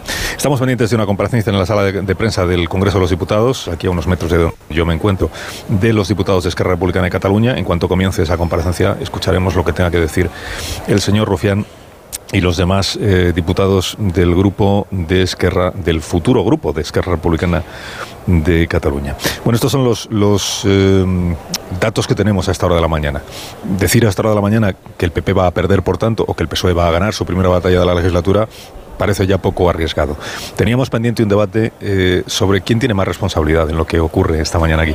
No, en el hecho de que sea Francina Armengol la presidenta del Congreso, sino en el hecho de que sea Puigdemont quien, decir, que Francina Armengol vaya a ser presidenta del Congreso por la gracia de, de Carles Puigdemont. ¿Quién tiene mayor responsabilidad? Es decir, ¿por qué no ha sido posible que los otros grupos parlamentarios, empezando por los dos principales, acordaran entre ellos la constitución de la mesa del Congreso para no eh, facilitar esta llave, importantísima llave, al prófugo Carles Puigdemont. ¿Quién se anima a abrir este, a este debate o a, pronunciarse sobre este debate? ¿Quién tiene más responsabilidad? ¿Varela? No, digo que la tengáis vosotros. ¿eh? ¿Quién tiene más responsabilidad? Eh, ¿Varela, eh, David, Pilar, Sergi? Yo es que creo que no es tanto quien tiene la mayor responsabilidad de que finalmente Puigdemont termine decidiendo lo que pasa con, con, España y con el gobierno de España y tal. Esto es el estrambote final de un proceso que se inicia pues hace 7 ocho años. Es decir, que proviene de, 2000, de 2014, 2015. Y desde ese punto de vista yo tengo pocas dudas por responder directamente a tu pregunta. La mayor responsabilidad corresponde a quien implantó en la política española la cultura del no es no. Y este es el origen remoto. en el momento en que se implanta la cultura del no es no, del no es noísmo, como me gusta a mí llamarlo, pues todo lo demás viene, viene después. ¿Por qué? Porque en un determinado, a partir de un determinado momento, Pedro Sánchez, como dirigente del PSOE, asume un principio estratégico y es que eh, si lograba compactar eh, y dar estabilidad a una alianza estratégica entre toda la izquierda de ámbito nacional con todos los grupos nacionalistas, eh, pues eso le garantizaría la permanencia en el poder no durante una legislatura, sino durante pues un par de décadas, que eso electoralmente resultaría impatible en España. Bueno, y este es el origen remoto eh, de eso, que es lo que tiene paralizada en España todas las reformas de fondo, empezando por la propia reforma de la Constitución, en aquellos puntos en los que todos estamos de acuerdo en que debería reformarse, y siguiendo con todas las demás, podemos hacer la lista, es decir, lo que tiene, lo que ha secado de raíz el impulso reformista de la eh, sociedad española y del Estado español heredado del espíritu de la transición. España está paralizada por el noesnoísmo y está paralizada por la imposibilidad absoluta de acuerdo, que es un principio que está adherido a la, al propio espíritu de la Constitución y al funcionamiento de las instituciones. Luego es verdad que al Partido Popular le ha costado mucho trabajo y yo creo que no ha terminado por completo todavía de digerir aquella famosa moción de censura del año 18 y su expulsión inesperada del poder y que reaccionó con cosas tan absolutamente incomprensibles como que la legislatura anterior terminara completa con los principales órganos, con, con varios órganos constitucionales eh, bloqueados y además ha dado muchos bandazos el Partido Popular en estos cuatro o cinco años, muchos, muchos, ha, demostrado un nivel de eh, desorientación tal y ha terminado, por cierto, cargándose con sus propias manos unas elecciones que el 29 de mayo tenía ganadas. ¿no?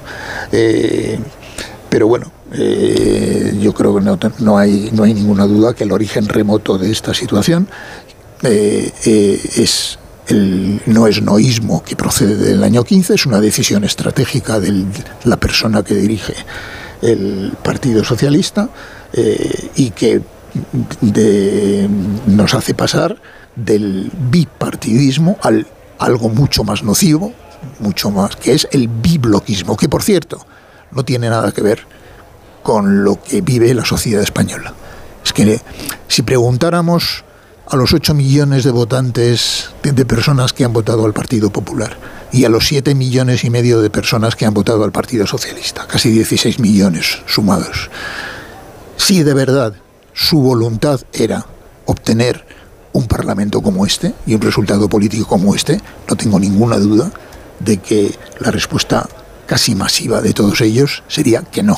Luego, es que la voluntad popular, yo, yo no creo que la voluntad popular no existe. Lo que existe es una suma aritmética de voluntades individuales que produce efectos políticos. Aquí lo que hay no es una expresión de la voluntad popular. Lo que hay es una expresión de una voluntad política cerrilmente establecida que nos eh, abre de nuevo, a, nos pone delante ante el abismo de las dos Españas. ¿no? Sí, yo, eh, Ignacio hacía un, análisis más histórico ¿no? de cómo hemos llegado hasta este punto. Em, yo creo que también hay una cuestión de principio, ¿no? más allá de cómo hemos llegado hasta aquí. Eh, yo de niño era muy aficionado a los cómics de, de Spider-Man y Peter Parker, también conocido como Spider-Man, tiene un lema que me parece muy útil para entender cómo debería funcionar la democracia, que es que a mayor poder, mayor responsabilidad. Entonces, independientemente de cómo hemos llegado hasta aquí, yo considero que quien tiene el cargo del presidente del gobierno, eh, tiene mucha más responsabilidad a la hora de velar por la higiene de las instituciones que el principal partido de la oposición o el líder de la oposición. Entonces, solo en base a ese principio, creo que eh, Pedro Sánchez se debería haber comportado de una manera distinta a como se ha eh, comportado y precisamente intentar restablecer ciertos acuerdos centrales en la política española que también pudieran contribuir a mejorar la convivencia entre los españoles, porque esto también deberíamos recordarlo con cierta frecuencia. Pedro Sánchez es el presidente de todos los españoles. Y esto, desde luego, es algo que parece olvidársele a sí mismo eh, cuando eh, habla, en la manera en la que lo hace, de los votantes del Partido Popular o de, o de Vox. Luego creo que también hay asimetrías muy constatables. Es decir, Comparemos lo que ha ocurrido en Barcelona con lo que ha pasado en Ceuta. En Barcelona, el Partido Popular entrega sus votos para hacer eh, alcalde al candidato del, Partido Socialista. La principal alcaldía que está en manos del, del, Partido Socialista hoy en España es gracias al apoyo del Partido Popular, precisamente para derrotar a un candidato de Junts. En contraste con esto, en Ceuta se rompen las negociaciones hace unas semanas, precisamente porque el PSOE se niega a alcanzar algún tipo de acuerdo con el Partido Popular, además en una plaza que todos sabemos que es estratégica para los intereses eh, eh, de, nuestro país.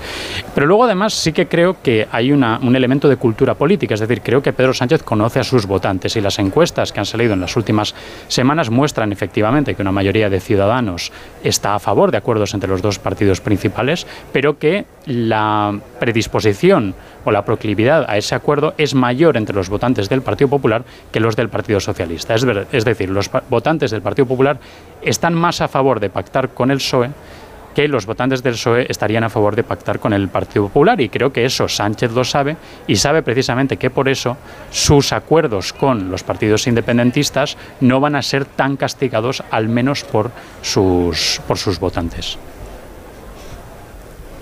Pilar. Eh, de, la parte, volvería a, la idea de, la moción, porque estaba repasando que eh, en la moción de censura en la que lleva a Sánchez al poder, Sánchez argumenta que Rajoy es un, presidente que no puede gobernar porque le falta credibilidad y confianza después de la sentencia de, la Gürtel. Y me parece muy interesante que, haya em, puesto eh, al Sina sobre la mesa que Puigdemont es una persona condenada por corrupción, porque es cierto que se nos olvida que, están condenados también por corrupción, es decir, que, mm, eh, no son ni, de, ni muy creíbles ni, ni dan mucha confianza. Es decir, esto que a Pedro Sánchez, que todos hemos normalizado, que da igual que el presidente del gobierno eh, cambie de postura, que lo, hemos normalizado tanto como, como el Frankenstein. y aquí está, yo creo, también nuestro error.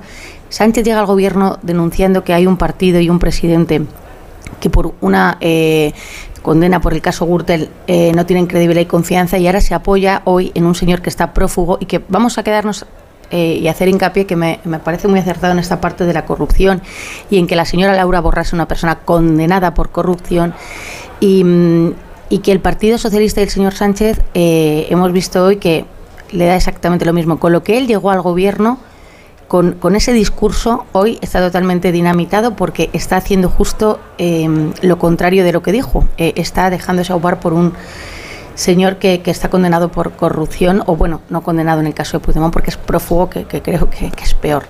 Em, el reparto de culpas, eh, por supuesto que, Pedro Sánchez tiene mayor responsabilidad por las dos cosas que ya se han dicho, el no es no y por su cargo. Pero eh, hay un momento en que los, los políticos también tienen que, tomar eh, decisiones, decisiones a lo mejor que van em, eh, en contra de, de, los intereses propios. Y, es lo que yo he hecho en falta y, me parece que cuando yo eh, hacía el perfil aquella día que se fue por los aires, esa victoria que el PP veía holgada, yo había hablado con gente del PP para hacer un, un perfil de, de que em, Nunca publicamos, claro, porque Feijóo no sacó el resultado que, se esperaba. Y ellos decían que Feijóo estaba llamado a ser un hombre, mucha gente me decía me llamaba la atención, un presidente de Estado más que un presidente de partido. ¿Por qué? Porque Feijóo era un político que ya había hecho carrera política, porque llegaba como el presidente con más eh, años eh, con, a, ser presidente, es decir, con 61, creo que, que, era el primero el segundo, eh, no, no creo, ahora, pero me, da que por un año era el más mayor y que él iba a tener una postura de Estado, porque entendía que, el Estado era lo importante. Creo que, que Fijó es una persona que, tiene esas convicciones. Y, me parece que ante un Sánchez que se ha instalado en el no, Em, quizá a lo mejor el Partido Popular también tenía la opción de haber construido eh, una negociación o haber puesto sobre la mesa, yo en esto lo defendí con Pablo Casado y creo que hay que volverlo a decir sobre la mesa, mire señor Sánchez, estos son mis 10 puntos, vamos a hacer un acuerdo eh, de la mesa, vamos a hacer un acuerdo de legislatura. Y, no cejar en ese empeño, aunque te encuentres un no. ¿Por qué? Porque alguien tiene que eh, romper la baraja. Y está claro que cuando yo vi ayer la foto del señor Fernández Vara al lado de Sánchez y de Armengol sonriendo, me di cuenta que ya esa gente en el PSOE no va a romper la baraja. Esa gente en el PSOE ha asumido que el PSOE es el PSOE de Pedro Sánchez. Pongo el nombre de Fernández Vara porque Fernández Vara siempre ha sido muy crítico, eh, ha ido modulando, pero yo me quedo con, con, lo que creo que él defendía o, defiende, que, era muy crítico con la dependencia de los independentistas. Pues ahora hay una mayor, ya no es dependencia, ahora estamos totalmente... Eh, conectados al oxígeno del independentismo para tener una legislatura, para tener unas cortes. Y, me parece que Sánchez es el culpable, pero que el PP debe ahondar en, hacer propuestas, en, intentar. Alguien tiene que romper esta baraja y si no la rompe Sánchez, a lo mejor le, toca romperle a alguien como Feijó, que, que yo sí que creo que es un hombre de Estado. Sergi. Sí, em, yo creo que hay un cambio significativo porque, de hecho, eh, Puigdemont, cuando eh, su grupo parlamentario en Madrid apoyó la moción de censura contra Rajoy, Puigdemont estaba en contra. Por tanto, es la primera vez que Puigdemont da este paso. Creo que también tiene, además, hay un cambio significativo que es el protagonismo que ha adquirido, que ha, adquirido Puigdemont, que esa es otra de las cuestiones ¿no? que, dolían, que irían a, Puigdemont. Sentirse arrinconado, él al final es heredero de una tradición política, que es la de Convergencia y Unión, que por cierto había pactado tanto con el Partido Popular, con el Partido Socialista, de un partido eh, en buena medida hegemónico en Cataluña. Él tomó liderazgo y luego se encuentra, cuando él toma el liderazgo, que por primera vez en la historia hay un partido que es su competencia, que es Esquerra Republicana, que le pasa adelante y que adquiere ese protagonismo. Y eso ha dolido profundamente a Puigdemont y, se explica en buena medida ese acuerdo que queda muy, muy, muy lejos de las posiciones maximalistas que estaba defendiendo hasta, hasta la fecha. Ah, sencillamente creo el cambio, lo que, lo, que motiva el cambio es precisamente ese protagonismo a Puigdemont, de Puigdemont, él vuelve a ser el protagonista. No, no lo hemos comentado, pero, pero no tengáis ninguna duda. Hasta ayer por la noche, por lo menos hasta ayer por la noche, en Esquerra Republicana no sabían absolutamente nada de este acuerdo. Eso también da, da cuenta de la opacidad del acuerdo que se ha negociado entre el Partido Socialista y, y, Puigdemont, directamente eh, Puigdemont. Pero creo que tampoco sabían nada, absolutamente nada, eh, en, en el PNV. Ayer hice mis llamadas y eh, sí es cierto que hubo una persona en Esquerra Republicana que me dijo, es que igual ya tienen un acuerdo y no lo sabemos, que tienen, que tienen un acuerdo y no lo sabemos. Y el caso es que al final Esquerra Republicana traga con el acuerdo de Puigdemont, pese a que el acuerdo presentado, el, acuerdo que conocemos, queda por debajo de las expectativas mismas que había generado Esquerra Republicana con esos tres puntos, porque el punto de no, de no bloquear que hizo público Esquerra Republicana una posible ley de amnistía en el Parlamento, pues eso por lo menos hasta ahora no consta. ¿eh? Pero para, para, para, no irme del asunto, hay, hay, una que comentabas, eh, Carlos, y que ha sacado Ignacio Varela uh, en su intervención. Um, hay una diferencia notable entre el Partido Socialista y el Partido Popular territorialmente. Y es que el Partido Socialista es un partido más homogéneo territorialmente. El Partido Socialista ha ganado las últimas elecciones en Cataluña y en Euskadi. Y cuando preguntabas, Ignacio, qué piensa la gente... Discúlpame un momento, porque estás hablando de Esquerra Republicana sí, de Cataluña sí. y aunque sea con 15 minutos de retraso, comienza en este momento la rueda de prensa de los diputados de Esquerra con Gabriel Rufián para valorar la noticia de la mañana que es la elección de la mesa del Congreso de los Diputados. Vamos a escucharle. Se refiere. No estamos hablando en ningún caso de algo que tenga que ver, eh, quizá me adelanto eh, algunas de sus preguntas, eh, pero nada que tenga que ver con eh, la investidura.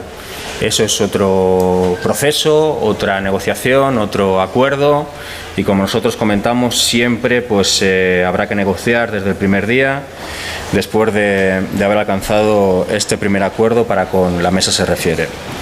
Voy a, a recordarles las tres condiciones que Esquerra Republicana pues, eh, ponía a cambio de sus votos, que se han cumplido. La primera es eh, garantizar el uso del catalán y de otras lenguas eh, oficiales del Estado, más allá del castellano, en sesiones eh, plenarias, en sesiones parlamentarias. Aquí Esquerra Republicana contribuye con su fuerza negociadora, con su fuerza parlamentaria, a normalizar algo que era bastante anormal, que aquí fueran eh, censuradas lenguas reconocidas legalmente, constitucionalmente por, uh, por el Estado español y que de forma absolutamente anómala pues no eran eh, contempladas en, las sesiones eh, parlamentarias. Corregimos, por tanto, una anomalía.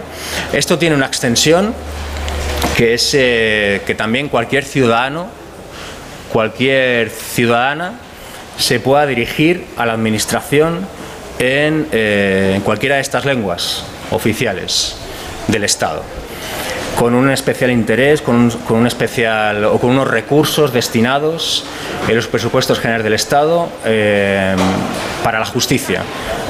Ustedes saben que aquí hay un déficit eh, bastante importante, hay muchísima gente en este Estado que no puede defenderse, que no puede dirigirse a la Administración y, con, y concretamente en cuanto a la justicia se refiere en su idioma, en, en, cualquiera de las lenguas oficiales de este Estado, catalán, euskera, galego, etcétera, etcétera. Y esto es una anomalía que también eh, corregimos. También, como tercera derivada, hablamos de Europa. Esto es algo que, como saben, Esquerra Republicana estaba hablando, negociando con el gobierno desde hace tiempo, se concreta. También en la Unión Europea, pues eh, el catalán y otras lenguas oficiales serán, serán reconocidas y se podrán utilizar. Así que repito, garantizar el uso del catalán y de otras lenguas oficiales en sesiones eh, parlamentarias. Dos, eh, constituir, conformar una comisión de investigación en torno al caso denominado caso Pegasus, un caso de espionaje aún no esclarecido, que ustedes saben que, que quizá ha tenido más titulares sorprendentemente fuera eh, de este país que aquí, pero que, bueno, pues eh, se demostró, eh, gracias a medios de comunicación internacionales, que se había espiado al independentismo, a, políticos, políticas, activistas, abogados, abogadas, eh, gente que nada tenía que ver además con la actividad eh, política, simplemente por el hecho por estar vinculados o por defender eh, de una manera u otra al independentismo.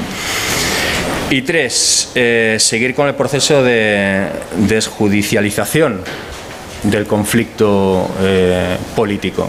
Esto queremos, eh, queremos ser, eh, queremos recordarles que hace cuatro años Esquerra Republicana ya alcanzó un acuerdo con el gobierno para iniciar esto y fue la primera vez que un gobierno español reconocía que había un conflicto político, repito, político entre Cataluña y el Estado hasta ahora no lo decían, hablaban de conflicto de convivencia, eh, no reconocían algo que todo el mundo sabe, que guste más o guste menos, existe un conflicto político entre Cataluña y el Estado a partir del momento que hay dos millones de personas en Cataluña que votan opciones independentistas y que quieren que Cataluña se conforme en una república eh, independiente o que en definitiva se vote o se decide frente a una urna y no frente a un juez.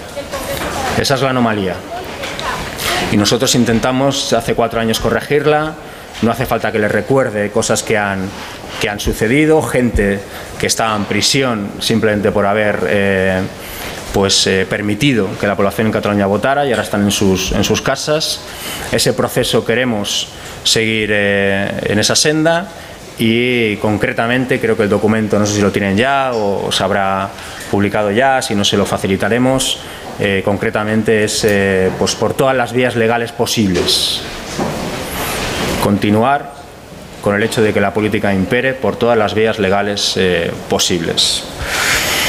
Repetirles que, que estamos hablando de un acuerdo de la mesa. Eh, ya sé que estas cosas quizá eran antes mucho más protocolarias, mucho más eh, rápidas, mucho más normales, pero la aritmética parlamentaria es la que es y Esquerra Republicana siempre aprovechará cualquier oportunidad para intentar avanzar tanto en la agenda social como en la agenda nacional eh, utilizando su fuerza, repito, negociadora. Nada tiene que ver con la investidura. La investidura es otro momento, será otra negociación y, probablemente mucho más complicada, eh, aunque esta noche les puedo asegurar que ha sido bastante larga. Eh, a partir de aquí, cualquier pregunta que tengan, responderemos tanto Teresa Jordá, que como saben pues ha liderado estas negociaciones, como, como yo como, como portavoz del grupo parlamentario.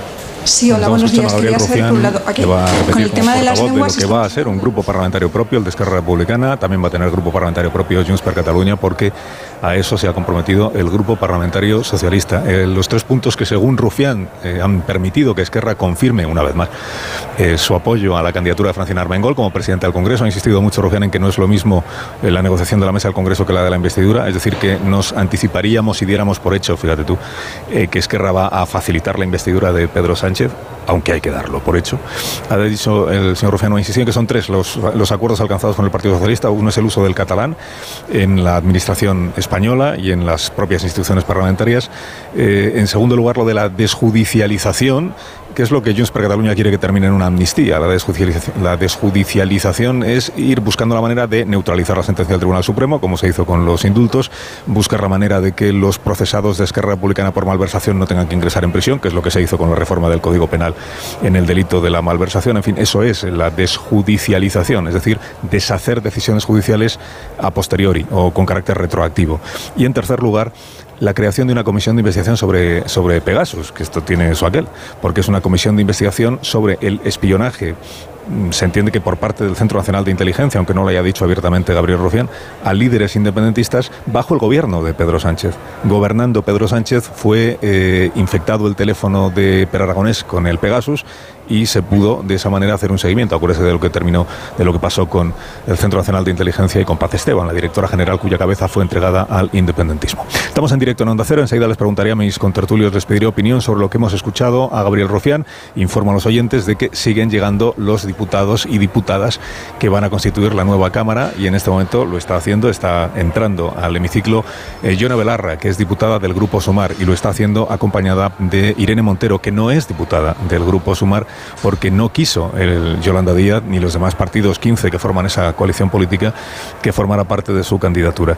Ya han hecho eh, su entrada al, Congreso de los Diputados, a la parte donde se encuentra el hemiciclo, pues algunos de los ministros del gobierno de Pedro Sánchez, que son también diputados, y vamos a ver si lo siguen siendo o renuncian a su acta si siguen siendo ministros, si el presidente consigue de nuevo la investidura. Hemos visto a la vicepresidenta Teresa Rivera, al señor Iceta, también la exministra Carmen Calvo, todos ellos van accediendo, digamos, al hemiciclo para iniciar a las 10 de la mañana esta sesión eh, parlamentaria. En este momento, Yone Belarra, que está haciendo unas declaraciones ante la prensa, en compañía, insisto, de Irene Montero, que acude como invitada, digamos, como ministra que es, invitada a la sesión parlamentaria de hoy, en la medida en la que parlamentaria no es. Es decir, escaño en esta ocasión, pues no tiene. Hacemos una pausa muy cortita y a la vuelta seguimos contándoles todo lo que está sucediendo en el Congreso de los Diputados en esta mañana del 17 de agosto. En Onda Cero, más de uno. Onda Cero, Madrid. Lo quiero, lo tengo. Lo quiero, lo tengo. Lo quiero, lo tengo. Mi Kia lo quiero, lo tengo.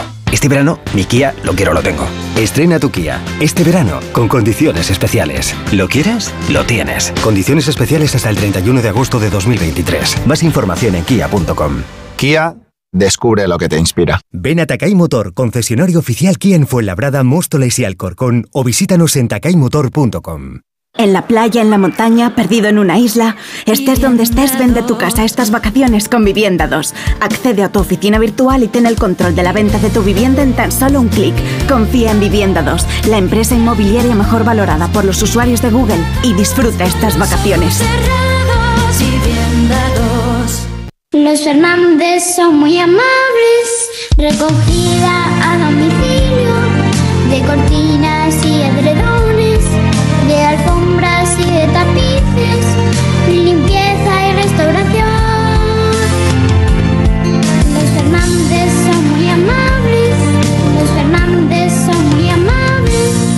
91 308 5000. Disfruta la cocina asturiana en Restaurante Couzapin. Las mejores faves de Madrid y excelentes productos de temporada. Esmerada atención. El sabor de Asturias está en Couzapin. Las vacas Angus y Wagyu del Ganadería Organic comen pastos naturales reforzados con una mezcla de higos secos y pasta de aceite de oliva virgen extra. Es una carne increíble. Y como queremos que la pruebes, te llevamos del campo a tu casa dos solomillacos de 300 gramos, un chuletón de un kilo y cuatro hamburguesas de 150 gramos por solo 89 euros. Todo Angus Eco de Organic. Haz tu pedido 910 2010 910 2010 o en carneorganic.com. Organic, la mejor carne del mundo. Seguimos contando la historia de nuestro escudo y en esta temporada abrazamos la parte izquierda que se centra en el Cerro de los Ángeles, el centro geográfico de la península ibérica. La razón de ser del club es su ciudad y un espíritu de superación forjado en su emblema.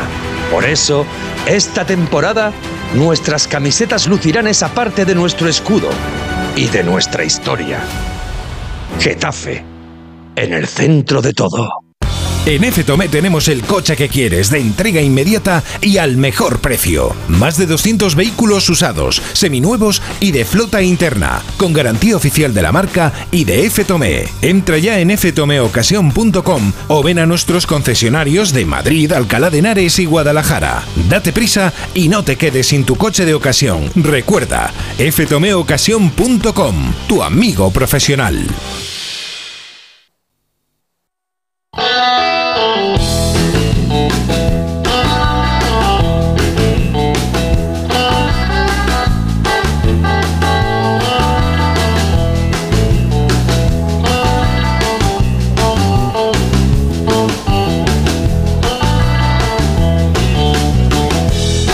Quedan 17 minutos para que sean las 10 de la mañana. 10 de la mañana comenzará aquí la sesión con la que arranca la decimoquinta legislatura. Acaba de llegar el presidente del gobierno. Eh, se ha limitado a saludar al policía que estaba aquí en el patio y no ha querido responder a ninguna pregunta de periodistas. Se ha ido para adentro, se ha ido para adentro, camino del hemiciclo, donde van tomando ya eh, posesión de sus escaños pues los diputados que van a formar parte de esta, de esta nueva Cámara. Estos 350, 350 diputados y diputadas que se van a ocupar en primer lugar de elegir a la presidenta del Congreso y de elegir a funcionar. Luego les cuento o les recuerdo cuál es el procedimiento para esa elección calculamos que a eso de las 11, 11 y 10 de la mañana la señora Armengol podría haberse convertido ya, haber sido proclamada presidenta del Congreso de los Diputados. Enseguida vamos al Senado también y nos cuenta Onda Renta qué es lo que está pasando por allí, pero antes de todo eso, a las 10 de la mañana también abren sus centros eh, comerciales, eh, los centros del corte inglés. Así que vamos a contar noticias del corte inglés si a ti te parece bien. Claro que me parece bien, solo los más rápidos podrán conseguir ofertas increíbles. Llegan al corte inglés las ofertas límite, ese momento perfecto para que los más despiertos puedan hacerse con grandes productos con los mejores precios. Moda para vosotros, para los hombres, hasta un 60% de descuento en una selección de la marca Joyce y bermudas, camisas, polos de manga corte y baño con un 50% de descuento de la marca Emilio Tucci. El mismo descuento que puedes conseguir en una selección de artículos de viaje de las marcas Samsonite, Roncato, del Emilio Tucci, La Tucci, American Tourister. Y en belleza también encontrarás ofertas relámpago increíbles como un 56% de descuento en el estuche de regalo o de toilette Calvin Klein de 200 mililitros o un 40% de descuento en el estuche de regalo o de toilette Aqua Spurom de Giorgio Armani. Así son las ofertas límite solo en el corte inglés hasta el 20 de agosto en tienda web y app. Más de uno. Onda Cero.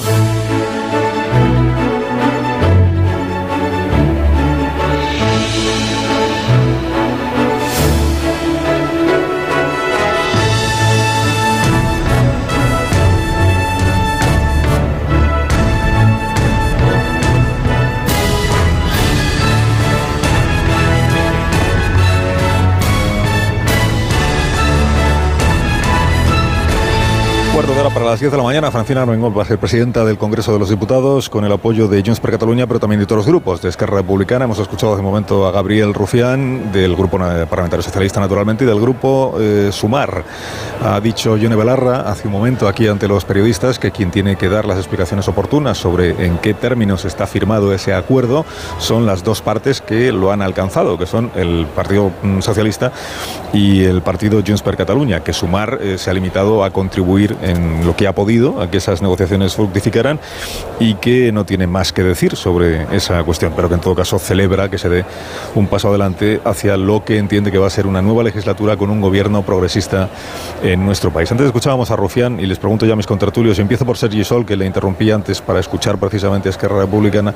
Decía Rufián que esto es la negociación para la mesa del Congreso, que no es la negociación para la investidura y que esa segunda negociación para la investidura de Pedro Sánchez será más compleja y eh, tendrá otros, otras condiciones y se entiende que también otras exigencias o peticiones por parte de Esquerra Republicana de Cataluña. De lo que escuchasteis a Rufián, algún comentario seguro que queréis hacer los contertulios de esta mañana. Eh, que, que empiece Sergi, ya que le interrumpí antes, y luego, si os parece bien, eh, vais hablando las demás. Como, como apuntabas, Carlos, alguna de las peticiones no es nueva. La petición del catalán no es que ya estuviera comprometida en la mesa de diálogo, sino que, como has contado, eso ya fue una propuesta que, hizo Zapatero o una promesa que hizo Zapatero en sus tiempos, cuando en Esquerra Republicana mandaba otro tipo, que es Puchercos, ¿no? Y bueno, eh, por tanto, nos recupera algo viejo, algo que nunca al final nunca se ha concretado. Y precisamente eso es lo que imagino pedirán, mm, en este caso es que Republicana y, y, Junts, que es la concreción de esos, de esos acuerdos. Hay unos meses eh, de por medio e imagino que esa, debe, esa debería ser la intención. Que luego salen otras, otras consideraciones. Mm, me parece que en estos momentos Mm, Pedro Sánchez ha, logrado sacar adelante una investidura que hace 48 horas parecía que no iba a poder ser, eh, una investidura, en este caso la presidencia del Congreso, eh, para concretar, no una investidura formalmente de la presidencia del Gobierno, claro que no, pero tiene, tienen unos meses por precisamente para eso, para ir, para exigir concreciones, pero no creo que se vaya más allá de exigir esas concreciones, que imagino que es con lo que juega Pedro Sánchez, ¿no? Ha dado un pequeño avance y luego pues se va a limitar eh, creo pues a ir dando pasitos pasitos en esa dirección que le están pidiendo. Pasitos que luego además tienen una, una, una concreción y un recorrido en algunos casos muy largo. Sobre todo si por ejemplo se trata de reformar una, una ley orgánica o se trata en su caso pues de, algún procedimiento en el Parlamento Europeo que tampoco son de hoy para mañana. David Sí, yo siempre, eh, ahora que parece que vamos a tener eh, pinganillos y traducción en el, en el Congreso, creo que también está bien tener cierta eh, traducción automática cuando escuchamos hablar a Rufián. ¿no? Recordemos que cuando hablan de desjudicialización, eh, lo que realmente están diciendo es impunidad. Cuando dicen un conflicto entre Cataluña y el Estado, lo que realmente quieren decir es un conflicto entre una parte de la sociedad catalana con otra parte de la sociedad catalana y con buena parte de la sociedad del resto de, de España. Recordemos también que la Generalitat también es Estado es decir, el Estado no son solo las estructuras de todo el territorio español, sino que desde luego las estructuras del Estado autonómico y de las autonomías también forman parte del, del, Estado.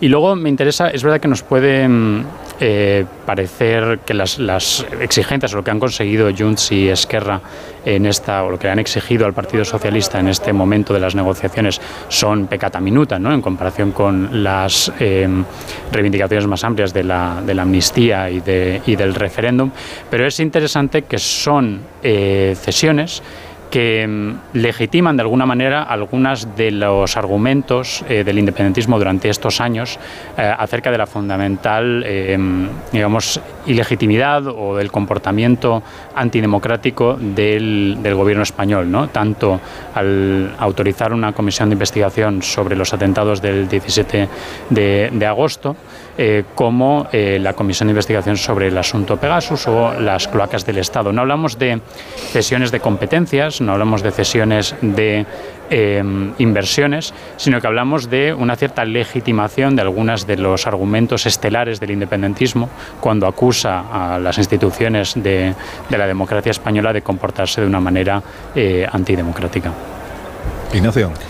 Bueno, respecto a Rufián, como siempre, pues cae sistemáticamente en la desnaturalización de los conceptos. No puede, por definición, existir un conflicto entre Cataluña y el Estado, porque son dos entes de naturaleza completamente distintas. Puede existir, podría existir, un conflicto entre Cataluña y España, eh, o Cataluña y el resto de España.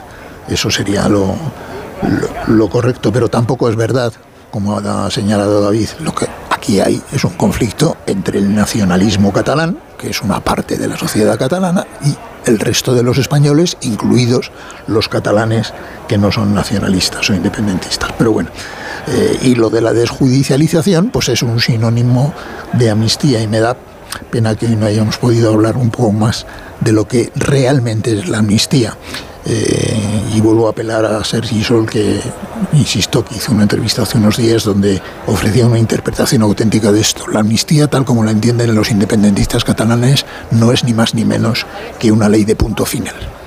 O sea, no tiene nada que ver con, con los indultos, es lo que tradicionalmente se ha entendido como una ley de punto final que borra absolutamente no las penas, sino los delitos, porque se entiende, por eso se asocia a cambios de régimen, se entiende que esas condenas, en su caso, o esos delitos, se cometieron al amparo de leyes que eran ilegítimas de raíz, porque pertenecían a una dictadura o algo así.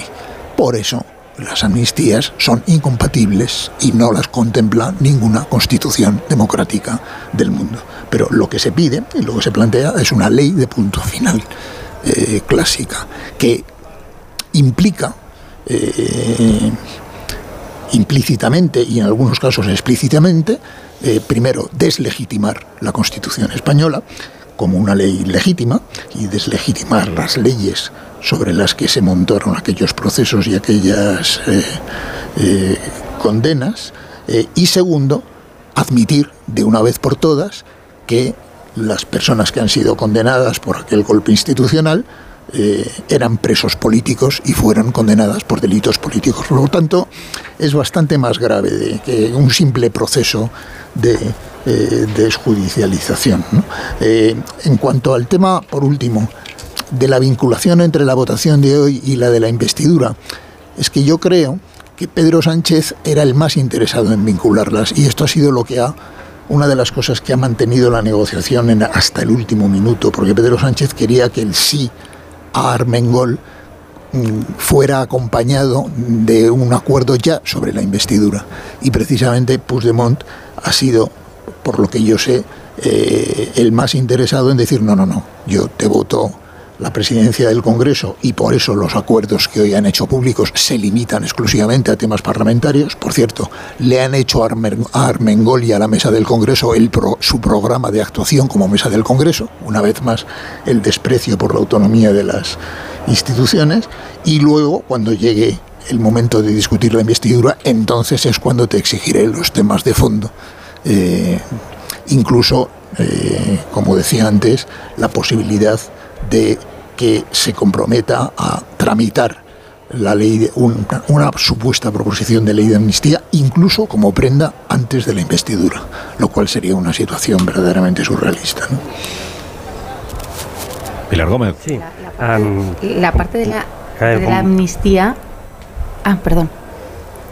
No, no, no, solo era como, como ah. Ignacio Varela me, apelaba. Yo, yo lo, que, lo, que, conté en la entrevista es que la posición de que me parecía que podía que le podía desbloquear todo era precisamente que no se, no se bloqueara la tramitación de una de una ley mm, de, de, como, como, como queramos, ¿no? Que lo que, lo que pretende lo que, lo que pretende claramente es pues que todos esos procesos que siguen abiertos de, de las personas más conocidas, más relevantes, pues hasta hasta gente anónima que, que esa ley permitiera que eso acabara que eso acabara así sencillamente pues con sin, sin condena de prisión alguna no no no perdona Sergi, perdona es que eso podía, perdona Sergi es que la, amnistía lo que significa es la negación de que en octubre, de que en el otoño del 17 en Cataluña nadie cometiera ningún delito. Eso es amnistía. no, no, Ignacio, eso es una, no, no, eso es una interpretación porque además hay, una, hay unas condenas, en, hubo unas condenas en firme que sí, hombre, y además hay unas personas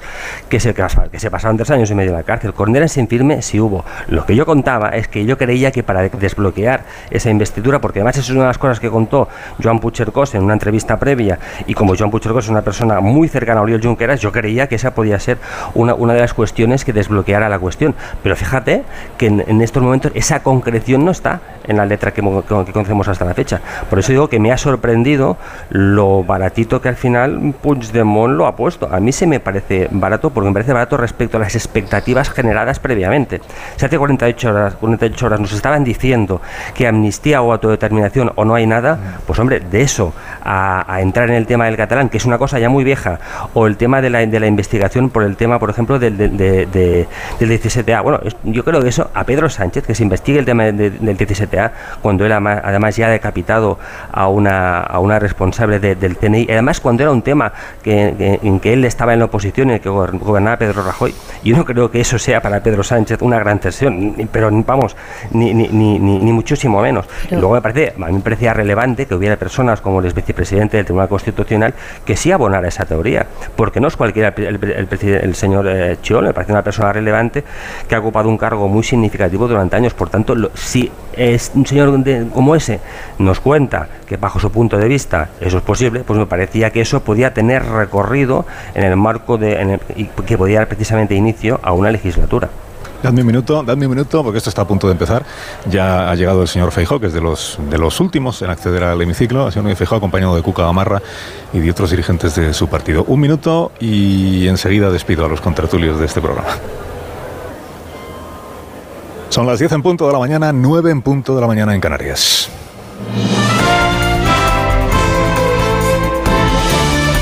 Noticias en Onda Cero. En emisión especial de Más de Uno, aquí en Onda Cero, desde el Congreso de los Diputados, venimos contándoles desde las 8 de la mañana todo lo que ha ocurrido en los minutos previos a lo que empieza ahora, que es la sesión, primera sesión de la decimoquinta legislatura. La noticia es que Francina Armengol, del Partido Socialista, expresidenta de Baleares, va a ser elegida esta mañana presidenta del Congreso con la participación en esa votación de Junts per Catalunya, que ha alcanzado un principio de acuerdo, cuyos términos todavía están por terminar de, de concretar y de difundir, con el Partido Socialista que lidera el señor Sánchez. Acuerdo entre Sánchez y Puigdemont para la presidencia del Congreso que está vinculado, según ha contado Junts per Catalunya, a la investidura, a la propia negociación de investidura, que es la que viene ahora, del presidente del Gobierno. Participarán también en este bloque que se forma para hacer presidenta a Francina Armengol. Estamos, por tanto, ante la primera batalla de la legislatura que gana el Partido Socialista y que pierde el Partido Popular. Participarán también en esa votación los diputados de Esquerra Republicana de Cataluña que han anunciado también su voto favorable en los términos o con las condiciones o con los compromisos arrancados al PSOE que ha contado hace un minuto el señor Rufián y que nos va a recordar ahora Ismael Terriza. Sí, tres condiciones que según Rufián el PSOE se ha comprometido a cumplir, que el conflicto entre Cataluña y el Estado se saque de la justicia, que se resuelva solo por la vía política, que se conforme una comisión de investigación sobre el caso Pegasus y sobre lo que más se ha hablado en las últimas horas, que cualquier diputado pueda hablar en catalán, gallego o vasco en el Parlamento acabar con una anomalía histórica. No es sano, no es eh, normal, no es eh, incluso democrático que en este país, por la sacrosanta Constitución, eh, artículo 3, pues se reconozca una serie de lenguas oficiales y que simplemente se pueda hablar en una, si por nosotros fuera desde la primera sesión parlamentaria y también dirigirse en esas lenguas a cualquier institución del Estado. Rufián, eso sí, dice que este acuerdo es solo para la mesa del Congreso, para votar a favor de, los, de la socialista Armengol como presidenta de esta Cámara Baja, que el apoyo a la investidura es otra negociación distinta y más dura. Ahora lo que comienza en el hemiciclo es la lectura de todos los diputados que han sido electos, la lista oficial de nuevos diputados y diputadas del Congreso. Se encargarán de hacer esa lectura eh, los secretarios o secretaria y secretario de la mesa de edad, que es lo que ya eh, está constituido. La presidenta de la mesa de edad es Cristina Narbona y los dos secretarios son los dos diputados más jóvenes del Congreso de los Diputados, que pertenecen también al Partido Socialista. Por tanto, esta mesa de edad, tres integrantes, tres integrantes del Partido Socialista. La lectura de los diputados electos y después ya la votación, que saben ustedes que se hace con una papeleta en la que cada diputado escribe el nombre de la persona que entiende que debe presidir el Congreso de los Diputados. Ahí es donde los de Junts, los de Esquerra, el Grupo Socialista, Sumar, escribirán el nombre de Francina Armengol. Por tanto, en estos próximos minutos, y aquí seguiremos contándoselo, será elegida la señora Armengol y el resto de los integrantes de la mesa del Congreso de los Diputados. Y después de eso, eh, los diputados tienen que prometer o jurar el cumplimiento de la Constitución, con las fórmulas estas tan variadas, variopintas, que ya se produjeron hace cuatro años, incluso ocho, y que son siempre objeto de alguna polémica. Y queda saber, por lo demás, José Ramón Arias, pues todo el calendario para las próximas semanas en esta Cámara. Pues como tú decías, acaba de comenzar una sesión con menos incógnitas de las previstas en un principio, despejadas todas las dudas, una constitución de la mesa de edad. Cristina Narbona está hablando en estos momentos desde la presidencia de la Cámara junto a los otros miembros de la mesa de edad. A partir de ahí se elegirá a los presidentes, al presidente, en este caso presidenta del Congreso, los secretarios y los vicepresidentes de la Cámara. Una vez constituida la Cámara, Francina Armengol, si nada se sorprende, eh, si no hay sorpresas de última hora, comunicará su Majestad del Rey que se ha constituido el Congreso de los Diputados y a partir de entonces será decisión de la Casa Real cuando convoca a los portavoces para iniciar la ronda de consultas que siempre es preceptiva previa a una designación de candidato a la investidura. Vamos a escuchar a Cristina Narbona un minuto lo que está diciendo en este momento la presidenta, por un ratito solo, del Congreso de los Diputados, presidenta de la mesa de edad, explicando a sus señorías pues lo importante que es esto que está comenzando aquí. También de capacidad de explicación. La política, si no se explica, si no llega a los ciudadanos, no cumple con toda su función. De manera que también empatía. Empatía toda la que podamos. Cada uno en nuestras circunscripciones debemos de ser identificables por los ciudadanos por la proximidad que demostremos y la comprensión de sus problemas. Y por último, pero no menos importante, señorías, estamos todos y todas obligados a practicar el respeto. El respeto es la materia prima principal de la convivencia y nosotros, como diputados y diputadas, tenemos la responsabilidad y la obligación de mejorar la convivencia en nuestro país. Lo que aquí decimos, cómo nos comportamos, cómo actuamos, en absoluto se queda dentro de las paredes de este edificio, trasciende. Los ciudadanos nos están viendo, nos están escuchando, ven cómo nos comportamos y tenemos que tener en cuenta que el respeto que aquí practiquemos los unos con los otros es el respeto que le debemos a todos y cada uno de los ciudadanos, hayan votado a quien hayan votado.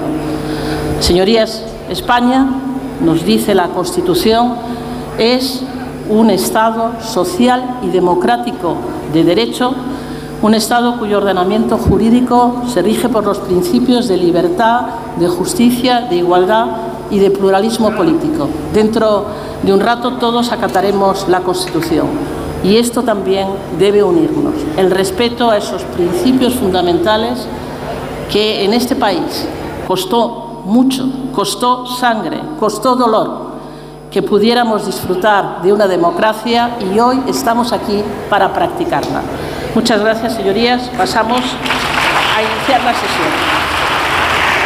Comienza la sesión parlamentaria, como les decía, con la lectura de los nombres y de, los diputados y diputadas, que luego se encargarán ya pues, de ir tomando todas las decisiones en esta nueva legislatura que a la vista del acuerdo anunciado esta mañana entre el señor Sánchez y el señor Puigdemont es previsible que vaya a durar ya cuatro años, bueno, cuatro eh, que vaya a durar por lo menos mm, más de lo que preveían aquellos que creían que iba a haber nuevas elecciones en el mes de diciembre. Es verdad que falta la segunda negociación, que es la de la investidura, pero el paso adelante que ha dado Junts per Cataluña o el compromiso al que ha llegado el Partido Socialista, ya conoceremos, digo yo, a lo largo de la mañana el, el papel, el documento que reclamaba Puigdemont, donde aparece por escrito todo aquello a lo que el PSOE se ha comprometido, eso digamos que abre eh, de manera ya definitiva las posibilidades de que Pedro Sánchez sea investido de nuevo presidente del gobierno de nuestro país.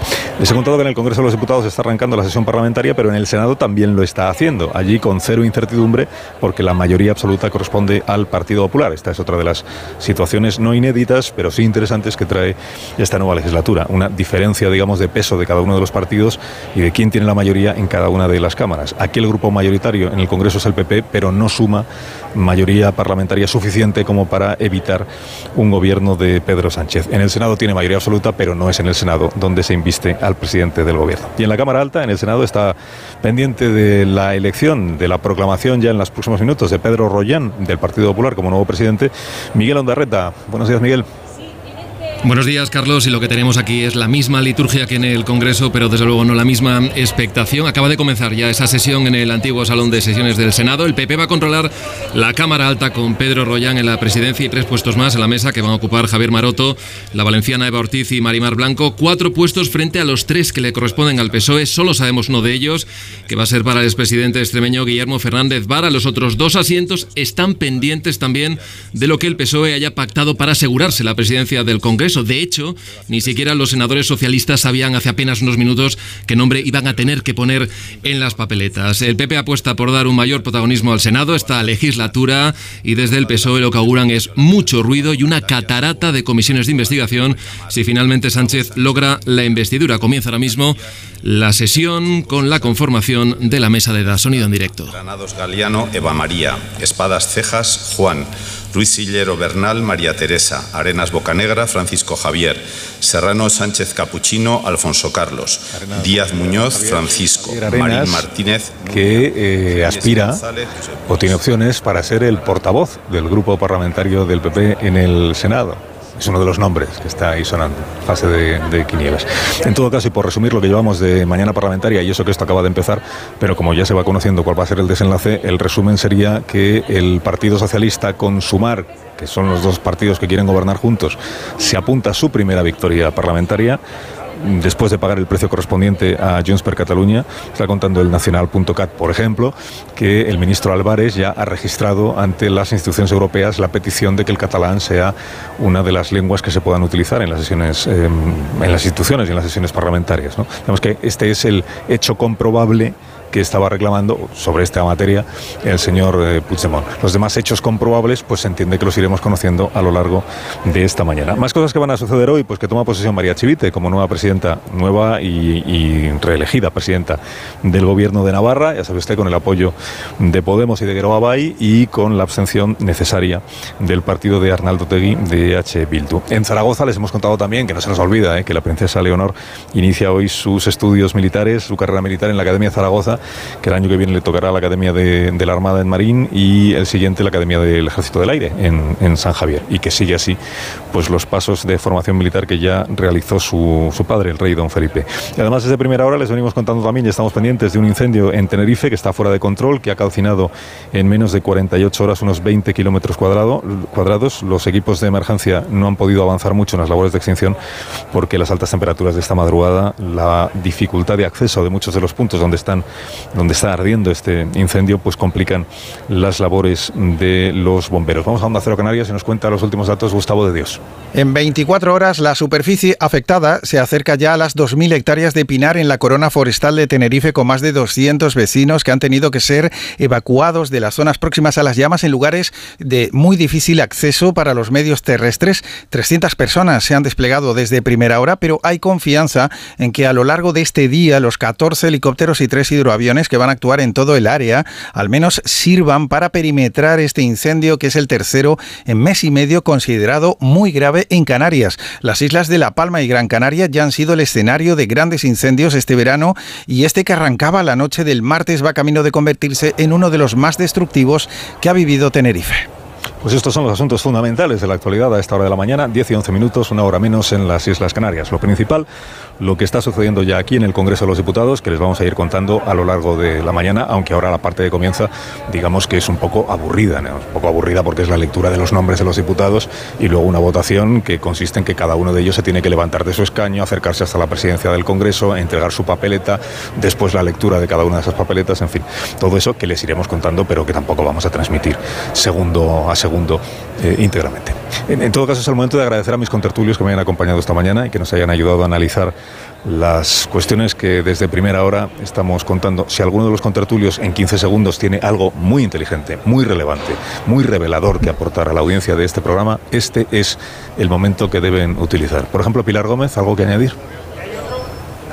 Bueno, yo creo que solo en 15 segundos, que la amnistía, que es lo que quería antes decir, ya se, se estuvo en el Congreso eh, y ya ha habido ese run run de que entra en nuestra Constitución, aunque los estados del, Congreso han dicho que no es así.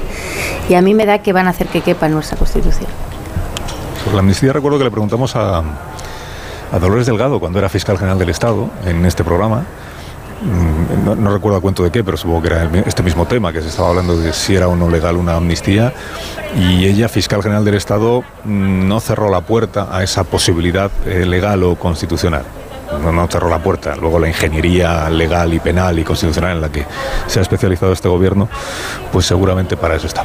Eh, bueno, gracias Pilar Gómez por habernos acompañado esta mañana. ¿Alguien quiere decir alguna cosa más? Eh, David Jiménez Torres, 15 segundos, ¿algo relevante? Sí, a mí me parece que con la cuestión de la amnistía nos embarramos mucho en la cuestión de si es legal o si es ilegal, si se puede o no se puede hacer. A mí me parece que hay una cuestión anterior que es que democráticamente es profundamente indeseable, a menos que todos admitamos que el Estado eh, democrático en España hasta 2017 era ilegítimo, se comportaba de una manera antidemocrática. Uh -huh. Sergi Sol, ¿alguna cosa más? Sí, solo recordar que esto al final solo es un aperitivo, que falta el plato, el plato más importante, y luego que al final en la cuestión está, en la cuestión está de una posible tramitación de una ley orgánica, al final pues siempre cabe la posibilidad, y seguro que estará ahí, de que haya un recurso constitucional y este acaba decidiendo si es o no constitucional esa, esa, esa reforma legal, si es a través de una ley orgánica. Ignacio Varela, sé que no eres muy de hacer apuestas o pronósticos, pero si tuvieras que apostar en este momento si Sánchez va a ser investido de nuevo en esta Cámara que en este momento se está constituyendo, que es el Congreso, ¿apostarías a que sí? Yo apostaría a que sí, va a ser investido con todas las reservas, porque estamos hablando de, seguimos hablando de un personaje imprevisible, estoy refiriéndome a Puigdemont, no Sánchez, eh, cuyos comportamientos pues pueden ser hoy de esta manera y otro día de cualquier otra manera y en todo caso eh, de lo que sí tengo la seguridad es de que España eh, pues va a seguir atascada y perdiendo el tiempo como lo lleva haciendo desde hace casi una década. Pues eh, gracias a Ignacio Varela, a David Jiménez Torres, a Sergi Sol y a Pilar Gómez. Y antes de que os vayáis, unos Callahan para que podáis disfrutar caminando durante toda esta jornada. Alicia Eras, buenos días. Buenos días, Carlos. Ya está disponible la nueva colección de Callahan en callahan.es. Descubre las nuevas tendencias para el próximo otoño-invierno. Encontrarás una gran variedad de diseños. Te vas a poder poner cualquier zapato para cualquier ocasión. Y es que los Callahan han sido diseñados para esta nueva colección con qué? Con la tecnología Adaptation, la que se adapta al pie. Están pensados para tu comodidad, en tu bienestar, en el bienestar de tus pies. Tecnología, diseño y confort a buen precio la venta en las mejores zapaterías y en la web callahan.es.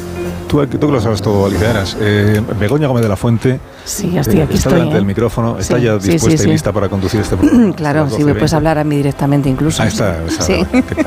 tal como estás. Que estoy, estaré muy pendiente de ti, de tu persona, de tus WhatsApps que me enviarás con cariño y con, y con la necesidad de darte paso a las conexiones para que Porque nos si no, me, informes si no me sobre lo lo das, que ocurre.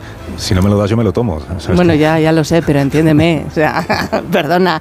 Primero WhatsApp y luego ya te digo hola. ¿Te parece?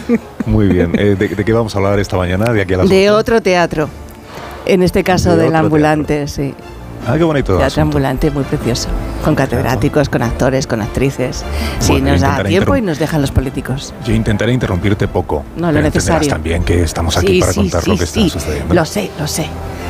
Luego te Bueno, escucharemos entonces. De momento me voy para adentro. Es que estamos en el patio del Congreso desde primera hora de la mañana, ya está empezando el sol a calentar un poquito el ambiente, Madre mía. entonces vamos a buscar refugio en la cabina eh, de bien. Onda Cero que está techada ¿eh? y eso pues Con aire acondicionado, facilita. seguro. No estoy seguro de que tenga Ah. aire acondicionado, pero luego te lo cuento. Vale. Hasta ahora. Hasta ahora.